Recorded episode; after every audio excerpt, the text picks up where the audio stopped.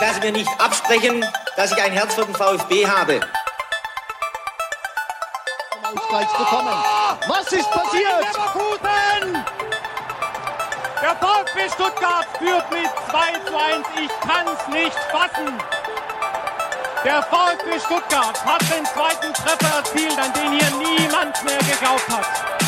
Nach 1950, 52 und 84 gewinnt der VfB Stuttgart zum vierten Mal die Meisterschale. Hitzelsberger! Der passt! Kedira! 2 zu 1!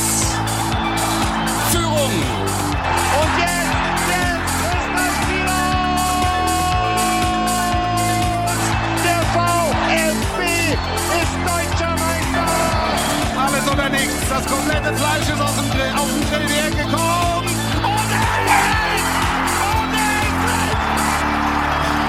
Herzlich willkommen zu VfB SDR. Mein Name ist Ricky Palm und mit mir im Fanprojekt sitzt Sebastian Rose. Hallo Sebastian und ein frohes neues Jahr wünsche ich dir. Das wünsche ich dir auch. Vielen Dank.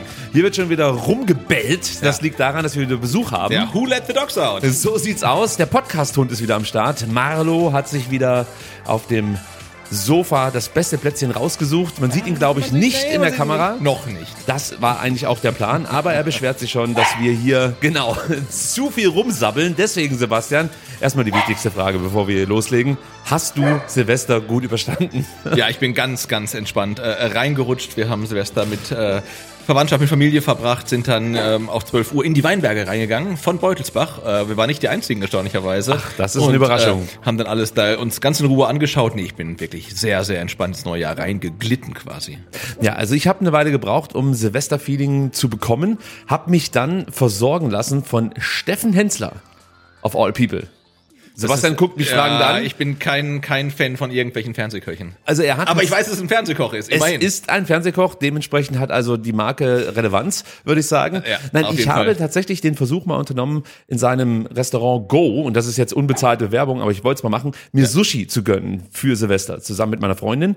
Und ich muss sagen, es war das beste Sushi, was ich je gegessen habe. Und Okay. nachdem ich dieses Sushi aufgegessen habe, war ich auch komplett in Silvesterstimmung. Wir haben uns alles reingezogen, was man sich vorstellen kann, was man so an Silvester macht. Wir haben Wachsgießen natürlich gemacht, nicht Bleigießen, ist logisch. Muss man ja aufpassen heutzutage. Ja. Das war eher ein Fail, muss ich gestehen. es äh, entstanden mehrere Inseln, weil denn wenn du Wachs ins Wasser gießt, Ja. sinkt das ja nicht zum Grund, weil es einfach zu leicht ist, sondern schwimmt praktisch oben auf Ah, dem okay, Wasser. okay. Und du hast dann so, ja, gewisse tektonische Platten plötzlich vor dir liegen, die du dann gegen die Wand halten sollst, mit einem Licht bestrahlen sollst und an dem Schatten dann deine Zukunft ablesen kannst. Das klingt sehr kompliziert, aber bei Insel denke ich ähm, sofort an England und es bedeutet für mich Europapokal. Europapokal. Und da geht's schon wieder los. Mensch, wir sind gut drauf. Das gefällt mir. So, also, Sebastian, lass uns nicht allzu viel um den heißen Brei herumreden. Wir haben ein paar Themen, die wir heute auch an diesem dritten Tag des neuen Jahres besprechen wollen. Ja, aber so ein bisschen ist tatsächlich äh, so ein Neujahrs-KW1-Loch, ne? muss Ja. man sagen. Also auch beim VfB findet gar nicht so viel statt. Die Spieler sind schon wieder auf dem Trainingsplatz. Trainingslager fällt aus, haben wir besprochen. Deswegen wird seit gestern äh, an der Mercedesstraße trainiert. Da ist das Trainingslager. Ähm, aber so richtig viel ist tatsächlich nicht passiert. Ja, und wenn es weiter so regnet, haben wir hier auch bald eine Insel. also ähm, ich fühle mit dem einen oder anderen Spieler mit. Es gab ja genügend, die ihren Urlaub auf Dubai verbracht haben. Dann kommst du hier zurück nach Stuttgart, es regnet, es windet, es ist einfach nur ungemütlich. Aber das Gute ist, du darfst wieder Fußball spielen. Ja. Also, Aber das Wetter ist echt übel. das, Also, ja, an der Stelle geht mal wirklich ein, also ein böser Diss raus ans Wetter wirklich. des Jahres 2024. Petrus, du Sau. Ja, so sieht's nämlich mal aus. Also unsere Themen heute. Wir sprechen über den Auftakt der Vorbereitung für die Restrunde. Sebastian hat's gesagt, am Dienstag ging es los und ähm, ja, es geht jetzt eigentlich wirklich in großen Schritten hin zu dem ersten Auswärtsspiel des Jahres, nämlich gegen Gladbach, das letzte Spiel, der, der Hinrunde. Hinrunde, genau. So sieht's aus. Also wir werden so ein bisschen schauen, wer war mit dabei, wer fehlte, warum fehlte, wer und was kommt da noch in Zukunft auf uns zu. Zum Beispiel ein Testspiel gegen Kräuter Fürth. Mhm. Dann steht am Wochenende der Junior Cup endlich wieder an. Und wir geben euch einen Überblick über das Starterfeld, über den Turniermodus und wir geben unseren Siegertipp ab. Oha! Ja, Sebastian, damit überrasche ich dich jetzt hier. Ja. Also ich gehe davon aus, du hast dich wirklich gut vorbereitet, kennst die Mannschaften und kannst ungefähr einschätzen, welches Team in dieser Saison, in diesem Turnier jetzt wirklich die größten Chancen auf den Sieg hat. Ja, ich glaube, das weiß ich schon. Ja, ja. Also das ist vielleicht auch nicht ganz so schwer, wenn der Teilnehmer Rapid Wien sich angemeldet Genau, ich wollte hat. sagen. Ja. Das würde ich aber auch sagen. Die VfB-Frauen haben noch ein paar Tage Zeit, bis die Vorbereitung wieder startet, aber am Kader basteln Sascha Glas und Heiko Gerbe bereits ziemlich heftig. Ja, Wir und schauen wenn- uns mal die neuen Personalien an, die sich in den letzten Wochen ergeben haben. Genau, und ich glaube, wenn äh, Fabian Wohlgemuth kocht, äh, Sascha Glas, der frittiert, glaube ich. so sieht's äh, aus. Mit dem Airfryer steht er da unten in Obertürkheim. Finde ich gut. Und äh, auch bei den Profis gibt's noch ein kleines Personalthema. Auch das werden wir natürlich mit euch besprechen. Es geht um Thomas Castanaras und vielleicht nutzen wir das, um nochmal so ein bisschen über die Stürmersituation beim VfB zu sprechen, die sich natürlich jetzt etwas zuspitzt mit dem Abgang eines Stürmers, denn der andere war weit gerade in Afrika, beziehungsweise auf der Elfenbeinküste. Da steht der Afrika Cup an. Genau, und dann haben wir nur noch- noch Dennis Undav und Milosevic. Genau, der 24 Minuten in der Hinrunde gespielt hat bisher. Also Ja. ja, das ist, glaube ich, eine kleine Problemzone beim VfB. Und bevor wir jetzt dann über die wichtigen Themen des Fußballs sprechen, seid ihr nochmal gefragt. Auch im neuen Jahr heißt es natürlich, wenn euch VfB STR gefällt, dann bewertet uns gerne auf Spotify und Apple Podcasts. Wir fangen praktisch wieder bei Null an. Wir zählen heute hoch. Also bitte Bewertungen abgeben, wenn ihr es nicht eh schon getan habt. Und wenn ihr bei YouTube dabei seid, dann hilft natürlich der Daumen, den ihr da lasst. Und ein Abo. Auch darüber freut sich der VfB Stuttgart und wir. Und die Glocke. Genau, die müsst ihr auch noch drücken. Gut, Sebastian. Auftakt, Vorbereitung, das ist unser erstes Thema. Seit dem gestrigen Dienstag stehen die Profis wieder auf dem Platz und bereiten sich auf die Restrunde vor. Leider ohne das Quartett um Seru Girassi, Silas, Hiroki Ito und Wuyong Chong. Du und alle anderen wissen es natürlich. Seru und Silas sind für Guinea und für die Demokratische Republik Kongo beim Afrika Cup im Einsatz, der am 13.01. mit der Partie Elfenbeinküste gegen Guinea-Bissau starten wird. Für Seru geht es dann am Montag, dem 15.01. mit dem Spiel gegen Kamerun los. Und für Silas startet das Turnier am Mittwoch den 17.01. gegen Sambia. Das Coole ist, die Spiele kann man auch in Deutschland sehen, denn Sport digital überträgt. Wirst du zuschauen, Sebastian? Also ich habe bislang immer alles, was ich so sehen konnte vom Afrika Cup, auch konsumiert, weil es äh, wirklich ähm, spektakulär ist, finde ich. Also du siehst halt richtig, richtig gute Fußballer, aber ein Stück weit ist dann auch irgendwie tatsächlich noch sehr unkonventionell. Ähm, du weißt auch nie, was auf den Rängen abgeht. Also also ich finde es immer äh, wahnsinnig spannend, äh, den Afrika Cup Anfang des Jahres zu sehen. Und ähm, also ich werde es mir auf jeden Fall angucken, zumindestens die Spiele, die ich sehen kann. Und äh, natürlich vor allem die Spiele mit äh, Gerassi und Silas. Und wir drücken natürlich beiden die Daumen, auch wenn es bedeuten würde, dass der VfB Stuttgart eine ganze Weile auf Silas und Seru verzichten müsste. Aber ich würde es halt mega cool finden, wenn ein Spieler des VfB Stuttgart den Afrika Cup gewinnt oder im Finale steht. Für beide wird es enorm schwer. Sie haben schwere Gruppen, sind nicht die stärksten Teams. Also wir müssen schon heftig die Daumen drücken, glaube ich. Genau. Also ich, ich habe ja eine, eine kurze Afrika Cup Recherche gemacht jetzt. äh, und äh, sein Team Guinea und da muss man übrigens auch aufpassen beim Afrika Cup gibt's, ähm, du hast es angesprochen eben in der Auftaktpartie Elfenbeinküste gegen Guinea äh. Das ist nicht Gerassis Team, sondern er spielt für Guinea ähm, und die haben bei den letzten zwei Auflagen jeweils das Achtelfinale erreicht. Also sie haben die Vorrunde überstanden und ähm, ich glaube in die Richtung können wir uns auch diesmal orientieren. Also Achtelfinale ähm, könnte möglich sein.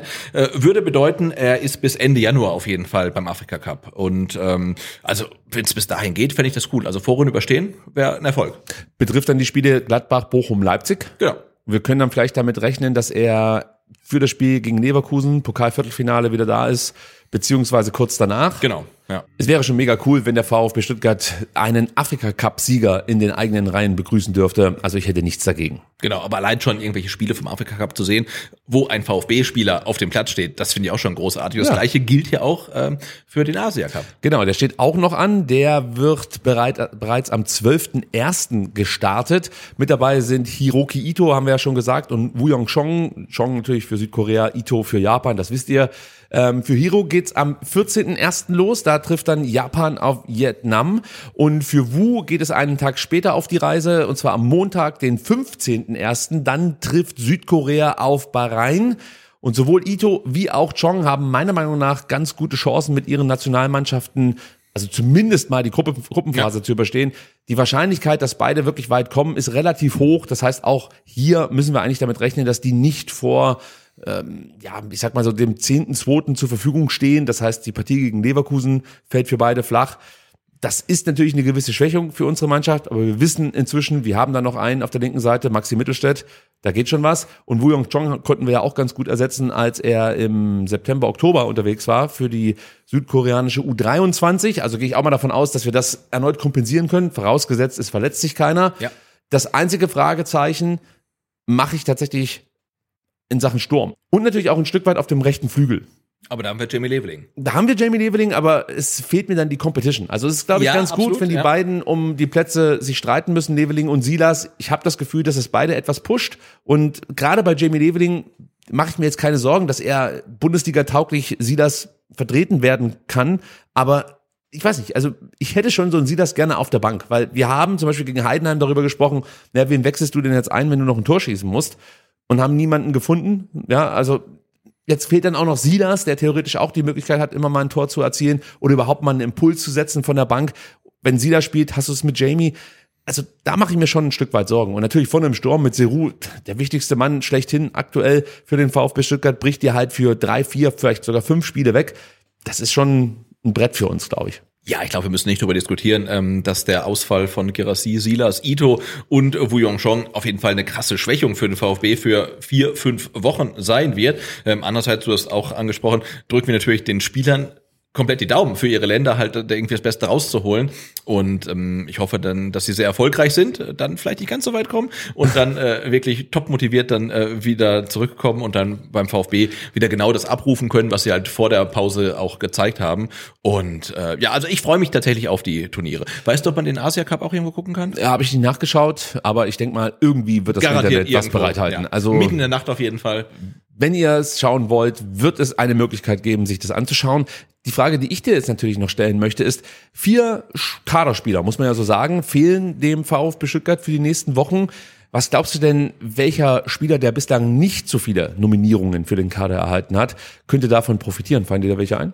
Äh, ja, spannende Frage, denn ähm, wir haben gesehen, als Ito ausgefallen ist, ist Maxi Mittelstädt quasi in die Rolle reingeschlüpft und man hat Ito quasi gar nicht vermisst, weil Maxi Mittelstädt gerade ähm, so brutal ähm, abliefert. Wü Chong war tatsächlich ja relativ viel auf Länderspielreise, der hat ja mehr für äh, Südkorea gespielt ähm, als für den VfB. Also ich glaube, sein Fehlen wird uns hoffentlich nicht ganz so ähm, betreffen. Hoffe ich jedenfalls. Ähm, Silas, Jamie Leveling, muss dann quasi die ganze Zeit spielen, Ja. weil sonst sehe ich da ehrlicherweise. Luca. Raimund könnte Luca. Raimund könnte Spielzeit bekommen, würde ihm Ja, gut tun, klar. Ähm, und, und ja, und Ciro Girassi ist natürlich der Unersetzbare. Und da ist natürlich die Frage, ähm, Sebastian Hoeneß hat in den letzten Spielen immer auf die Doppelspitze gesetzt. Ähm, und ich glaube, wenn Girassi nicht da ist, ähm, sehe ich jetzt nicht, dass er mit Undav und Milosevic spielen wird. Das glaube ich auch nicht. Ich vermute, dass man systemisch da ein bisschen anpassen wird. Enzo Mio wird halt hinter Dennis Undaff dann wirbeln. Davon gehe ich jedenfalls aus. Auf der rechten Seite dann, du hast es schon gesagt, Jamie Leveling, links Chris Führig. Du hast dann schon noch so ein paar Optionen, eben mit vielleicht dann auch einem wiedergenesenen Lee Egloff, weiß man ja Wollte auch noch grad nicht, sagen. ja, ob Also nicht positionsgetreu, aber der halt ins Zentrum reinrutscht Ja. und irgendjemand auf die Außenpositionen äh, ähm, sich dann verlagert. Also äh, es gibt ein paar Positionen und ähm, Fabian Wohlgemuth hat, glaube ich, heute oder gestern ein Interview gegeben, hat gesagt, also die Mannschaft hat gezeigt, dass man Ausfälle kompensieren kann, weil manche richtig. Spieler ähm, dann quasi jetzt nicht über sich hinauswachsen, aber ihr Potenzial vielleicht ausschöpfen und zeigen, was sie wirklich drauf haben. Und dieses Vakuum, was entsteht, wurde bislang in der Saison von anderen Spielern gefüllt. Und äh, darauf hoffe ich auch jetzt in dieser ähm, Afrika- und ähm, Asienmeisterschaft oder Asien-Cup-Phase, ähm, dass manche Spieler einfach die Chance nutzen, die sich jetzt bietet. Schiefgehen darf halt nichts. In der Abwehr kann man es, denke ich mal, noch abfangen. Du hast es schon gesagt. Aber wenn jetzt zum Beispiel Mittelstädt ausfällt, dann müsste vielleicht schon Joscha Wagnermann auf die Linksverteidigerposition gehen. Will man das? Weiß man nicht. Man kann natürlich auch umstellen, spielt hinten mit Dreierkette und nimmt dann Chris Führig ein Stück weit zurück. Würde gehen, ist schon richtig. Das, aber das Schöne ist ja, dass wir jetzt schon mehr Punkte haben als am Ende der letzten Saison. reicht Und- mir nicht. Reichen mir auch nicht, aber wenn jetzt was schief geht, ist es nicht ähm, Liga-Zugehörigkeitsbedrohend, sondern es ist nur äh, Tabellenpositionsbedrohend. Aber würde es dich nicht ärgern, wenn es, der VfB brutal- es wird mich brutal ärgern. Ja, das ist das, was mich jetzt Ja? halt gerade nervt. Also unter Umständen verspielst du dir vielleicht, ja, also wir gehen jetzt einfach mal vom Besten aus, in der Die VfB. Champions League. Ja, Ja. Ich gönne es natürlich jedem Spieler, aber es ist schon nervig, muss ich sagen. Und wenn wir uns jetzt mal die Offensive angucken, Sebastian, merkt man erstmal, dass wirklich, ja, einfach kaum Spieler vorhanden sind, die mal Lücken schließen können, beziehungsweise dann auch nochmal einen Impuls setzen können. Über das haben wir ja vorhin gesprochen, von der Bank. Du hast, wenn wir durchgehen, mit Roberto Massimo einen Kandidaten, der das natürlich spielen kann. Der war vor der äh, Winterpause leicht angeschlagen bzw. verletzt, fiel aus, konnte bislang eigentlich noch nicht so auf sich aufmerksam machen, dass man jetzt sagt, okay, wenn der kommt, da passiert jetzt nochmal was, da gibt's einen Umschwung im Spiel. Ja.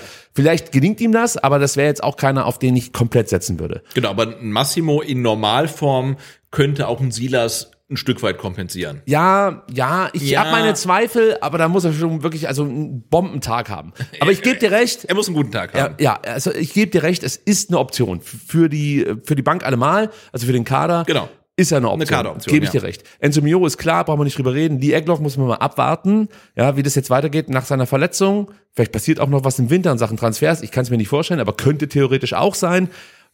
Vielleicht hilft es ja sogar, dass sein Vertrag bislang noch nicht verlängert wurde. Vielleicht spornt ihn das noch mehr an. Der kommt gut aus der Verletzungspause raus und setzt dann nochmal ein Zeichen. Könnte sein, also für mich auch ganz klar ein Kaderkandidat. Dann hast du Genki Haraguchi, auf den kannst du eigentlich immer setzen. Der wird auch im Kader stehen, ja, weil er halt eine gewisse Mindestleistung abrufen kann. Und aus, also du kannst auf ihn halt nicht verzichten. Du hast ja sonst niemanden im Zentrum, den du, sollte sich Ja, ein Stiller verletzen oder sollte sich ein Atakan Karasor verletzen, reinwerfen kannst. Also der Gucci ist halt das. Backup für, für, die, für die Sechs. So sieht's aus. Und jetzt wird's zum ersten Mal interessant mit Laurin Ulrich. Da müssen wir auch mal schauen. Laurin Ulrich mag er nicht, aber wir lassen ihn mal gucken. Er rennt jetzt gerade weg, der Hund. Also, sorry dafür, dass ja der Hund ab und zu mal rumbellt, aber das muss halt sein. Der muss mit ins Studio. Er gehört dazu. Genau, und der Hund hat keine Schuld, sondern die Nachbarn, die irgendwie da hinten gerumpelt haben. Ist so. Das geht ja wohl gar nicht. Ja, so, also Laurin Ulrich, das finde ich interessant. Ja, der hat jetzt ganz, ganz lange Probleme gehabt mit seinen Mandeln. Wir haben es letzte Woche schon besprochen. Ja. Scheint jetzt wieder ranzurücken, ist ja auch gestern dabei gewesen beim Training. Ja, Ja, wie Was- viele U21-Spieler? Richtig, gehen wir gleich noch drauf ein, wer da alles mit am Start war. Aber was mir zugetragen wurde, dass Ulrich wirklich gut trainiert haben soll und wirklich auffällig auch gespielt haben soll. Und für ihn könnte dieses Spiel jetzt gegen Kräuter Fürth sozusagen der Türöffner werden für einen Kaderplatz dann gegen Gladbach. Ja.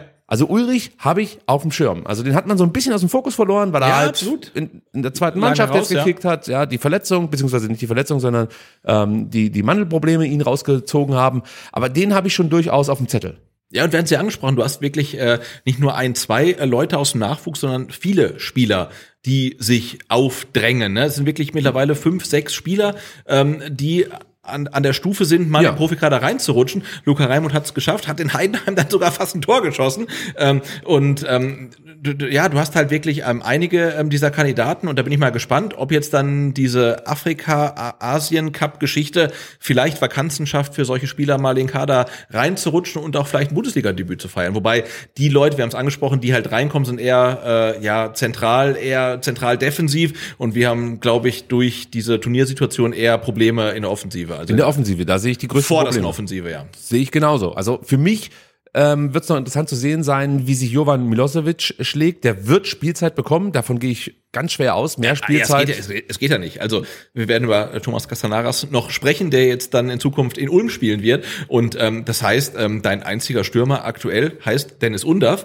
Und wenn der keine Luft mehr hat, dann muss Jovan Milosevic spielen. Oder du sagst halt, wir wechseln halt komplett defensiv. ja, oder es kommt noch jemand.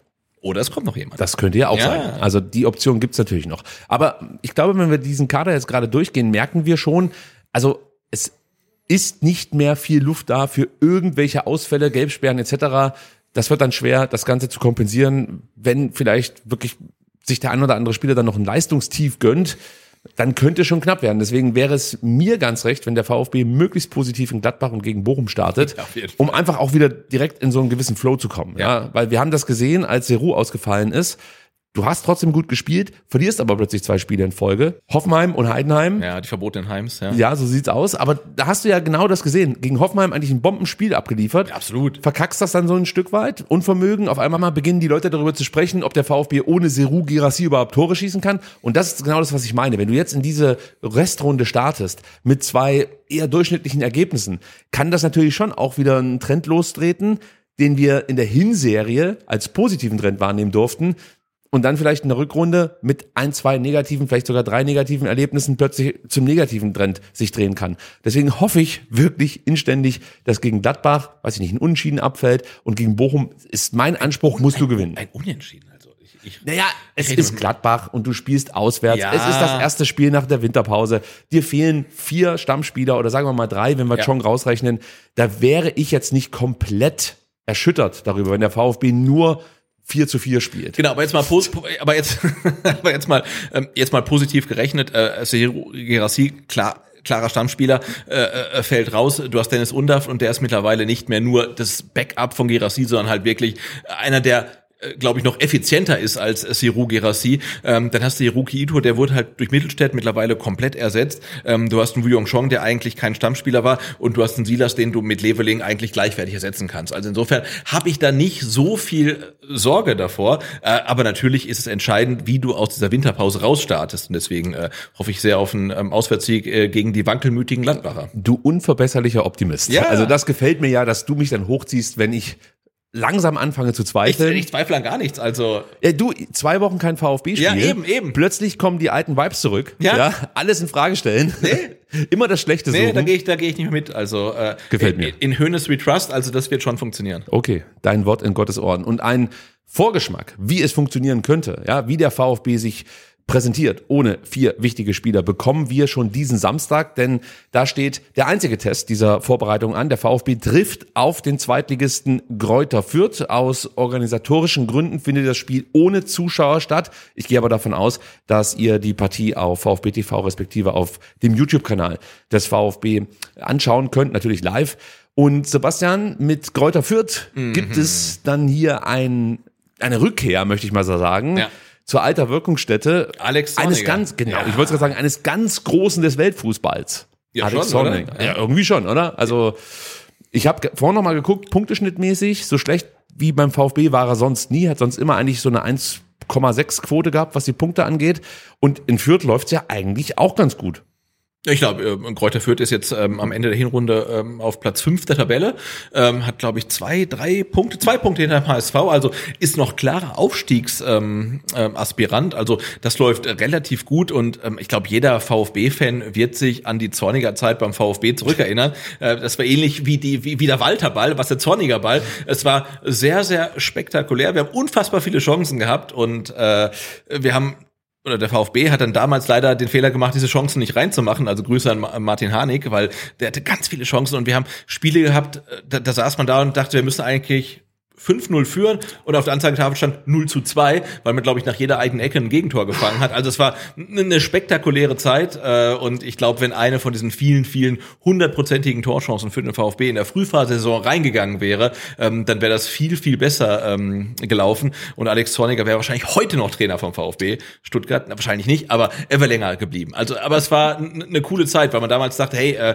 der VfB geht mal neue Wege und versucht mal was anderes und es war ähm, spektakulär, aber leider komplett erfolglos. Es war halt komplett Harakiri. Ja, aber es war großartig. Genau, du hattest immer das Gefühl, es kann eigentlich funktionieren. Es könnte funktionieren, Äh, ja. ja. aber leider nicht. Nee, am Ende sollte es nicht so sein. Also irgendwie ärgert sich ein Stück weit, weil natürlich, wenn dieser Fußball Erfolg gehabt hätte, den Zorniger mit uns spielen wollte, dann wäre das irgendwie eine absolute Highlight-Saison geworden. Jetzt wurde es eine Lowlight-Saison. Am Ja. Ende stieg der VfB Stuttgart ab und da sind wir schon beim nächsten Aber Rückkehrer. ich will kurz noch äh, ganz ganz wilden Take äh, reinwerfen. Also äh, Trainer, äh, die den VfB äh, taktisch auf ein anderes Level gehoben haben, ob es jetzt funktioniert oder nicht. Ähm, Zorniger, Walter, Hoeneß. Also das war wirklich so Saisons, wo du den VfB hast spielen sehen und dachtest, okay, das ist anders irgendwie, ne? das ist wahr. Und Hoeneß ist der Erste, der damit Erfolg hat. Das ist wahr und das darf auch gerne so bleiben. Ja. Und wir waren jetzt gerade bei dem Abstieg 2016, den wollen wir ganz schnell wieder vergessen, denn Ja. es folgte der Aufstieg Ja. 2017 und einer der Aufstiegshelden hieß Julian Green. Ja. Manche haben ihn schon vergessen. Nein, niemals. Niemals, okay. Ähm, Der Mann, der von, der, der Mann, der von den Bayern kam, mit dem VfB aufstieg und dann äh, nach Fürth wechselte. Genau so war's. Ja. Und Julian Green ist inzwischen wirklich absoluter Leistungsträger in Fürth. Mit elf Scorern auch der erfolgreichste Vorbereiter, Schrägstrich Torschütze für die Fürther. Also da freue ich mich schon ein Stück weit wirklich auf dieses Wiedersehen mit Julian Green. Muss ich ganz ehrlich sagen, ich fand ihn auch immer ganz cool als, als Spieler, als Typ. Und ich kann mich erinnern, dass er natürlich diesen brachialen Schuss immer auspacken konnte. Man hat immer gehofft, dass irgendwann so ein Ding mal voll in den Winkel zischt. Das war nicht allzu oft der Fall. Aber Julian Green ist für mich schon so ein Spiel. Ich fand den cool, muss ich ganz ehrlich sagen. Ich fand den damals cool, als er zum VfB kam. Es hat nicht ganz so geklappt, aber ich mag den Spieler. Das kann ich an der Stelle mal hinterlegen. Ja, absolut. Und ich finde, der VfB hat dafür gesorgt und Hannes Wolf hat dafür gesorgt, dass Ja. Julian Green aus der Jugendabteilung quasi in den Profifußball ähm, reingefunden hat und jetzt halt bei Greuther Fürth eine äh, wichtige Rolle spielt.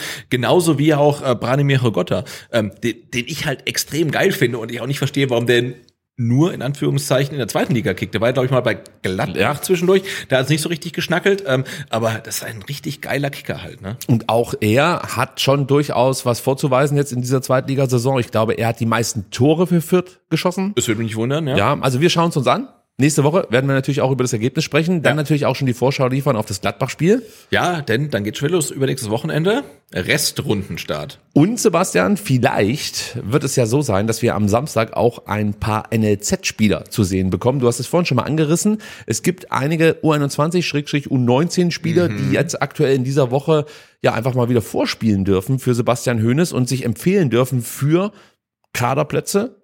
Wir haben gerade eben darüber geredet, dass da durchaus Kapazitäten frei sind. Und wenn man so schaut, wer alles am Start war im Tor, Dominik Trabant, U21-Torhüter, zusammen mit Dennis Simon, muss man sagen. Also die beiden sind jetzt plötzlich bei den Profis, finde ich sehr interessant. Mhm. Samuele Di Benedetto, da haben wir letzte Woche drüber gesprochen, dass das vielleicht jemand sein kann, der perspektivisch ja. in die Rolle eines Atakan Karasors, Schrägstrich, ähm, Angelo Stillers wachsen kann. Henry Chase, auch das irgendwie ein großes Versprechen für die Innenverteidigung. Es wurde damals wirklich also viel darüber geredet, als er verpflichtet wurde, dass er mehr oder weniger ja. der nächste Ito werden könnte. Er hat noch durchaus Verbesserungspotenzial, das muss man sagen, aber er gibt nicht auf, bleibt immer dran, war auch zwischenzeitlich mal länger verletzt, hat jetzt seinen Platz hier in der Vorbereitung sich sichern können bei den Profis, auch das ein großer Erfolg. Raul Paula, natürlich, der Mann, der die komplette Regionalliga kurz und klein schließt. Musa Sissé, nicht zu verwechseln mit, mit Momo Sissé. Genau. Wir machen mal eine Sondersendung über die Sissés beim VfB, weil das sind äh, Zwei oder drei? Es sind zwei. Es okay, sind zwei. Nur, nur die beiden, aber ähm, schwer auseinanderzuhalten. Ja, absolut. Also wir haben vorhin auch nochmal gerätselt, ob es jetzt der Momo oder der Musa ist. Genau, und Momo der war der, der zwischendurch nach Polen verliehen Richtig. worden war. Und Musa ist der, ähm, der ähm, auf der Außenverteidigerposition in der U21 sehr, sehr gut spielt tatsächlich. Ja. Und jetzt die Chance äh, bei den Profis bekommt. Aber Momo ist derjenige, der schon Profiminuten gesammelt hat in der vorletzten Saison. 21, 22. Ganz am Anfang zum Beispiel gegen Freiburg. Genau. Und da auch nicht so schlecht performte. Nein. Aber irgendwie sollte es bislang nicht so richtig funktionieren für ihn trainiert aktuell bei der zweiten Mannschaft mit. Ich glaube, seine Zeit hier beim VfB Stuttgart ist dann doch endlich. Und dann ist noch ein weiteres richtig interessantes Talent mit dabei, nämlich Christopher Olivier, der auch vorspielen darf, der auch schon das Interesse anderer Bundesliga-Vereine und auch ja ausländischer Clubs geweckt hat. Ja, ich glaube, sobald du Spieler äh, bist, äh, der in Österreich geboren ist, ein Club, und du bist gut, dann klopft früher oder später der Brauseclub an, oder? Ja, ja, ich möchte mich da jetzt nicht zu weit aus dem Fenster lehnen. Ich fand es nur sehr interessant, dass sich jetzt plötzlich Ralf Rangnick als österreichischer Nationaltrainer bemüßigt sieht, Olivier Tipps zu geben für seine zukünftige Karriere. Und ich Zufall. möchte jetzt, ja, ich möchte jetzt ja. nicht sagen, dass es da irgendwie Connections gibt Nein. zwischen Rangnick und RB oder so, aber ja, hat ein gewisses Geschmäckle. Ich hoffe jetzt einfach, dass der Olivier einfach kapiert, was er hier an Stuttgart hat, welche Möglichkeiten er bekommt. Ich meine, nächste Saison Champions League Kader, Who knows? Ja. Einfach mal mitgehen. Genau, und der andere Weg ist halt, du gehst heute zu Salzburg und in zwei Jahren, wenn du gut bist, spielst du dann in Leipzig und wer will das schon? Ja, und dann kennt dich keiner mehr. Ja. Also das würde ich auch nicht machen an seiner Stelle. Laurin Ulrich, haben wir schon drüber gesprochen, ist natürlich mit dabei. Und natürlich Max Herwart, der mit guten Leistungen bei der U17-Weltmeisterschaft aufwarten konnte, den Titel holen konnte mit Deutschland und auch schon im Testspiel, ich meine, gegen wen Wiesbaden war es? Ja, ich glaube auch. Ja, zeigt, gezeigt hat, dass er durchaus auch mit den Profis mithalten kann. Ja. Und, und das ist tatsächlich was, was ich mir für die Rückrunde wünsche. Gesetzt, ähm, der VfB äh, performt so genial wie in der Hinrunde, ähm, dass man, wenn es dann zum Beispiel gegen Augsburg 3 zu 0 steht, mal einen Max Herwert, mal einen Raul Paula, mal NLZ-Spieler reinwirft, weil du kannst das Spiel definitiv nicht mehr verlieren. Und die Leute aus dem NLZ, die sind ja auch nicht so schlecht, äh, dass du Angst haben müsstest, das Spiel zu verlieren. Und äh, ich glaube, wir haben jetzt zum ersten Mal seit langen vielen Saisons. Also wir hatten ja eine Freak-Saison nach dem Aufstieg, aber ansonsten ist glaube ich, die erste Saison seit vielen Jahren, wo wir nach der Hinrunde wissen, in welcher Liga wir in der kommenden Saison spielen werden. Und ich glaube, das muss auch so ein bisschen die Chance sein, ähm, mal junge Spieler aus dem NLZ ranzuführen. Wenn du davon überzeugt bist, dass die es den Profikader schaffen können, ähm, dann ist jetzt die Zeit, ihnen Spielzeit zu geben. Da bin ich absolut deiner Meinung. Man darf natürlich nicht vergessen, es gilt natürlich das Leistungsprinzip. Absolut, ja. Das heißt, wenn es da andere Kandidaten aus dem Profikader gibt, die besser trainiert haben, dann muss sich das eigentlich auch am Wochenende irgendwie darstellen. Das heißt, entweder ist dann halt ein Max Herbert nicht im Kader oder ein äh, Anthony Rouault wird ihm vorgezogen bei der Einwechslung. Aber ich verstehe natürlich deine Stoßrichtung. Absolut. Du musst jetzt eigentlich ab und zu mal jemanden ins kalte Wasser werfen. Und so kalt ist es nicht, weil du. Nee, es ist lauwarm. Ja, weil du halt VfB. genügend Punkte gesammelt hast. Und wie du sagst, wenn du führst, kannst du das auch mal probieren. Geht offensiv wahrscheinlich etwas leichter als defensiv. Absolut, ja. Ja, aber, das aber- haben wir auch angesprochen, ne? Du führst 3-0 ähm, gegen, gegen Augsburg Ja. und es kommt kein Milosevic und kein Castanaris. Ich glaube, einer von beiden stand nicht im Kader. Also den konntest du nicht einwechseln, aber auch die Spieler kommen nicht. Und ja, also, ähm, und das ist natürlich, glaube ich, auch so ein, ein Stück weit ein Konflikt, also ein konstruktiver Konflikt zwischen Trainer und dann vielleicht Sportdirektor oder sportlicher Leitung, dass man sagt, hey, wir müssen Spieler langfristig heranführen und äh, ein Trainer ist natürlich immer auf kurz- bis mittelfristigen Erfolg aus. Also das ist ja ganz normal und da muss man sich halt irgendwie dann ähm, committen und sagen, hey, was, was wollen wir und dann halt irgendwie einen Kompromiss finden. Und du hast ja mit Sebastian Hoeneß eigentlich schon den perfekten Trainer für diese Übergangsspieler. Ja, also er sagt das ja selbst, wie sehr er darauf achtet, ähm, junge Spieler an die Profis ranzuführen. Und ich glaube auch wirklich, dass er da das richtige Gespür dafür hat, wann er wen wie einsetzen kann. Also Luca Raimund, das beste Beispiel. vertraue ich komplett drauf, ja. Bringt ihn gegen Heidenheim, dann macht er fast noch den Ausgleich in der letzten Minute. Ja. ja und seitdem auch immer wieder im Training dabei, inzwischen fester Bestandteil des Profikaders. Also das, das sind schon Fingerzeige, die Sebastian Hoeneß da gibt. Und ich glaube auch, dass wir jetzt gerade zu Beginn der Restrunde den ein oder anderen Jungprofi, wie man so schön sagt, dann im Kader und vielleicht auch auf dem Platz sehen dürfen. Aber das wird ganz interessant zu sehen sein. Wie gesagt, jetzt am Samstag gegen Kräuter Fürth. Wer bekommt wie viel Spielzeit? Vielleicht startet der ein oder andere sogar. Wäre auch mal interessant. Und dann natürlich mit Hinblick auf Gladbach. Wer kann sich sogar oben festsetzen Ja. bei den Profis? Also ich bin wirklich gespannt. Das wird eine interessante Zeit. Was mich überrascht hat, Sebastian, am Dienstag öffne ich Twitter und sehe lange Schlangen vor dem VfB Clubheim. Und ich dachte, was ist denn da jetzt schon wieder los? Und was war's? Öffentliches Training. Ja. Also das ist komplett absurd und wirklich mal ein, einfach ein großes Dankeschön an jeden VfB-Fan, der sich bei diesem Wetter aufmacht, da runterfährt, ja, und sich dann in den Regen stellt, in den Wind stellt und nur um die Jungs nicht nur zu sehen, sondern auch zu unterstützen bei der ersten Trainingseinheit nach der Winterpause. Also wirklich für mich immer noch ganz besondere Bilder, wenn ich sehe, wie 800 VfB-Fans vor dem Eingang des Trainingsgeländes warten, um ihren Spielern und um ihren großen Stars zuzujubeln. Ja, ich fand's auch äh, total ähm, erstaunlich und total schön. Und natürlich ist das, sind das natürlich auch die Früchte des Erfolgs. Also wenn du viele Spiele gewinnst, dann kommen natürlich auch dann die jungen Menschen halt eher zu dir. Und äh, na klar, es sind noch Weihnachtsferien und ähm, die, die Kinder müssen nicht in die Schule. Und ähm, ja, und wenn der VfB natürlich auf Platz äh, drei steht, äh, dann äh, überlegen sich die Familien, gehen wir in den Wilhelmer oder gehen wir zum VfB? Und dann sagen die Kinder, hey, zum VfB. Wärst du 16. würden sagen, nee, ich will Zebra sehen. Aber insofern sind es kleine Erfolgsfans, ähm, aber natürlich ist es ja auch die Währung eines Clubs, Erfolg zu haben, ja. Und Klar. wenn du, wenn du Erfolg hast, dann ziehst du halt Fans. Und äh, das ist die eine Sache. Die andere Sache ist natürlich auch, ähm, dass der VfB in den letzten Jahren, Monaten ähm, viel, viel, viel mehr öffentliche Trainings überhaupt veranstaltet äh, als davor. Und sie werden ein Stück nahbarer und diese Option musst du erstmal schaffen. Und wenn du dann noch Erfolg hast, dann kommen halt Tag für Tag hunderte von Fans. Und machen wir sein Trainingslager jetzt an der Mercedesstraße. Am Dienstag waren 800 Fans da. Ich glaube, heute waren es nicht viel weniger. Morgen ist auch öffentliches Training. Da werden es auch nicht viel sagen. weniger sein. Also geht hin. Ähm, es ist, glaube ich, ein, ein, ein großer Spaß. Ähm, die, äh, die, die Trainer und die Spieler freuen sich, wenn viele Leute kommen. Ähm, aber gestern ist es halt dann wirklich Schlangen vor einem öffentlichen Training gab. Das war halt schon skurril. Vorgestern war es. Gestern war es? Gestern war es. Gestern war's. Ähm, genau. Also ähm, gestern, heute und morgen öffentliches Training. Ähm, und ich finde es halt cool, dass der VfB diese Möglichkeit erstmal gibt, dass die Leute überhaupt kommen können. Ich wollte genau das gerade sagen. Wenn am Donnerstag bei euch zu Hause die Frage ansteht, gehen wir das Zebra angucken oder das Krokodil? Ihr wisst es, am Donnerstag kann das Krokodil bestaunt werden und dazu noch ein paar Spieler und Trainer. Genau. Denn ab 10.30 Uhr gibt's auf Trainingsplatz 3 erneut eine öffentliche Trainingseinheit. Und ich kann's, Sebastian hat es schon super zusammengefasst, nur jedem und jeder empfehlen, geht dahin. Ihr habt die Möglichkeit, Autogramme zu bekommen, Fotos zu bekommen und natürlich den Spielern und dem Trainerteam hautnah beim Arbeiten zuzuschauen. Ja. Ist schon cool. Auf jeden Fall. Und es ist ja auch alles relativ nah dabei. Wilhelmer, Mercedes-Museum. Der ist ja so und das äh, Vereinsgelände. Nur ähm, hier vom neuen Sponsor, also Porsche-Museum, müsste halt kurz in die Stadtbahn steigen. Also So, aber es kriegt er auch noch hin. Ja, geht. Das kriegt er schon hin. So, über einen haben wir jetzt noch nicht gesprochen, nämlich Thomas Castanaras, denn da gab es gestern die Meldung, dass er auf Leihbasis bis zum Sommer zum SSV Ulm wechseln wird. Wir erinnern uns, Thomas hatte lange Probleme mit einer schwerwiegenden Verletzung, ist jetzt wieder zurück, ist sozusagen top in Schuss, konnte das auch schon unter Beweis stellen. Bei uns in der zweiten Mannschaft, in der Regionalliga acht Spiele bestritten, sechs Tore erzielt. Und ich meine mich zu erinnern, dass wir letzte Woche noch gesagt haben, mhm. irgendwie fehlt da noch so ein Zwischenschritt. Ja. ja für die Profis reicht's vielleicht noch nicht ganz. Für die Regionalliga ist er eigentlich schon zu, zu gut. gut. Ja. Und jetzt die Möglichkeit mit Ulm um den Aufstieg in die zweite Liga zu spielen. Ich glaube, das ist eigentlich genau der Schritt, den er jetzt braucht. Äh, ja, sehe ich genauso. Also Luftveränderung war ja das Stichwort und äh, ich glaube, Ulm könnte eine gute Adresse sein. Ich glaube, äh, die sind in der Offensive relativ gut aufgestellt, aber im Zentrum halt nicht und das ist ja genau seine Position.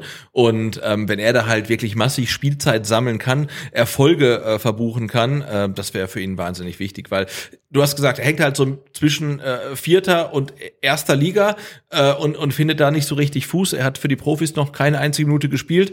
Äh, für die Regionalliga, wenn er spielt, dann trifft er. Also irgendwie hat er sein richtiges Level beim VfB nicht erreicht und kann es auch nicht erreichen. Und deswegen ist, glaube ich, eine Laie jetzt für das halbe Jahr ähm, sehr, sehr sinnvoll.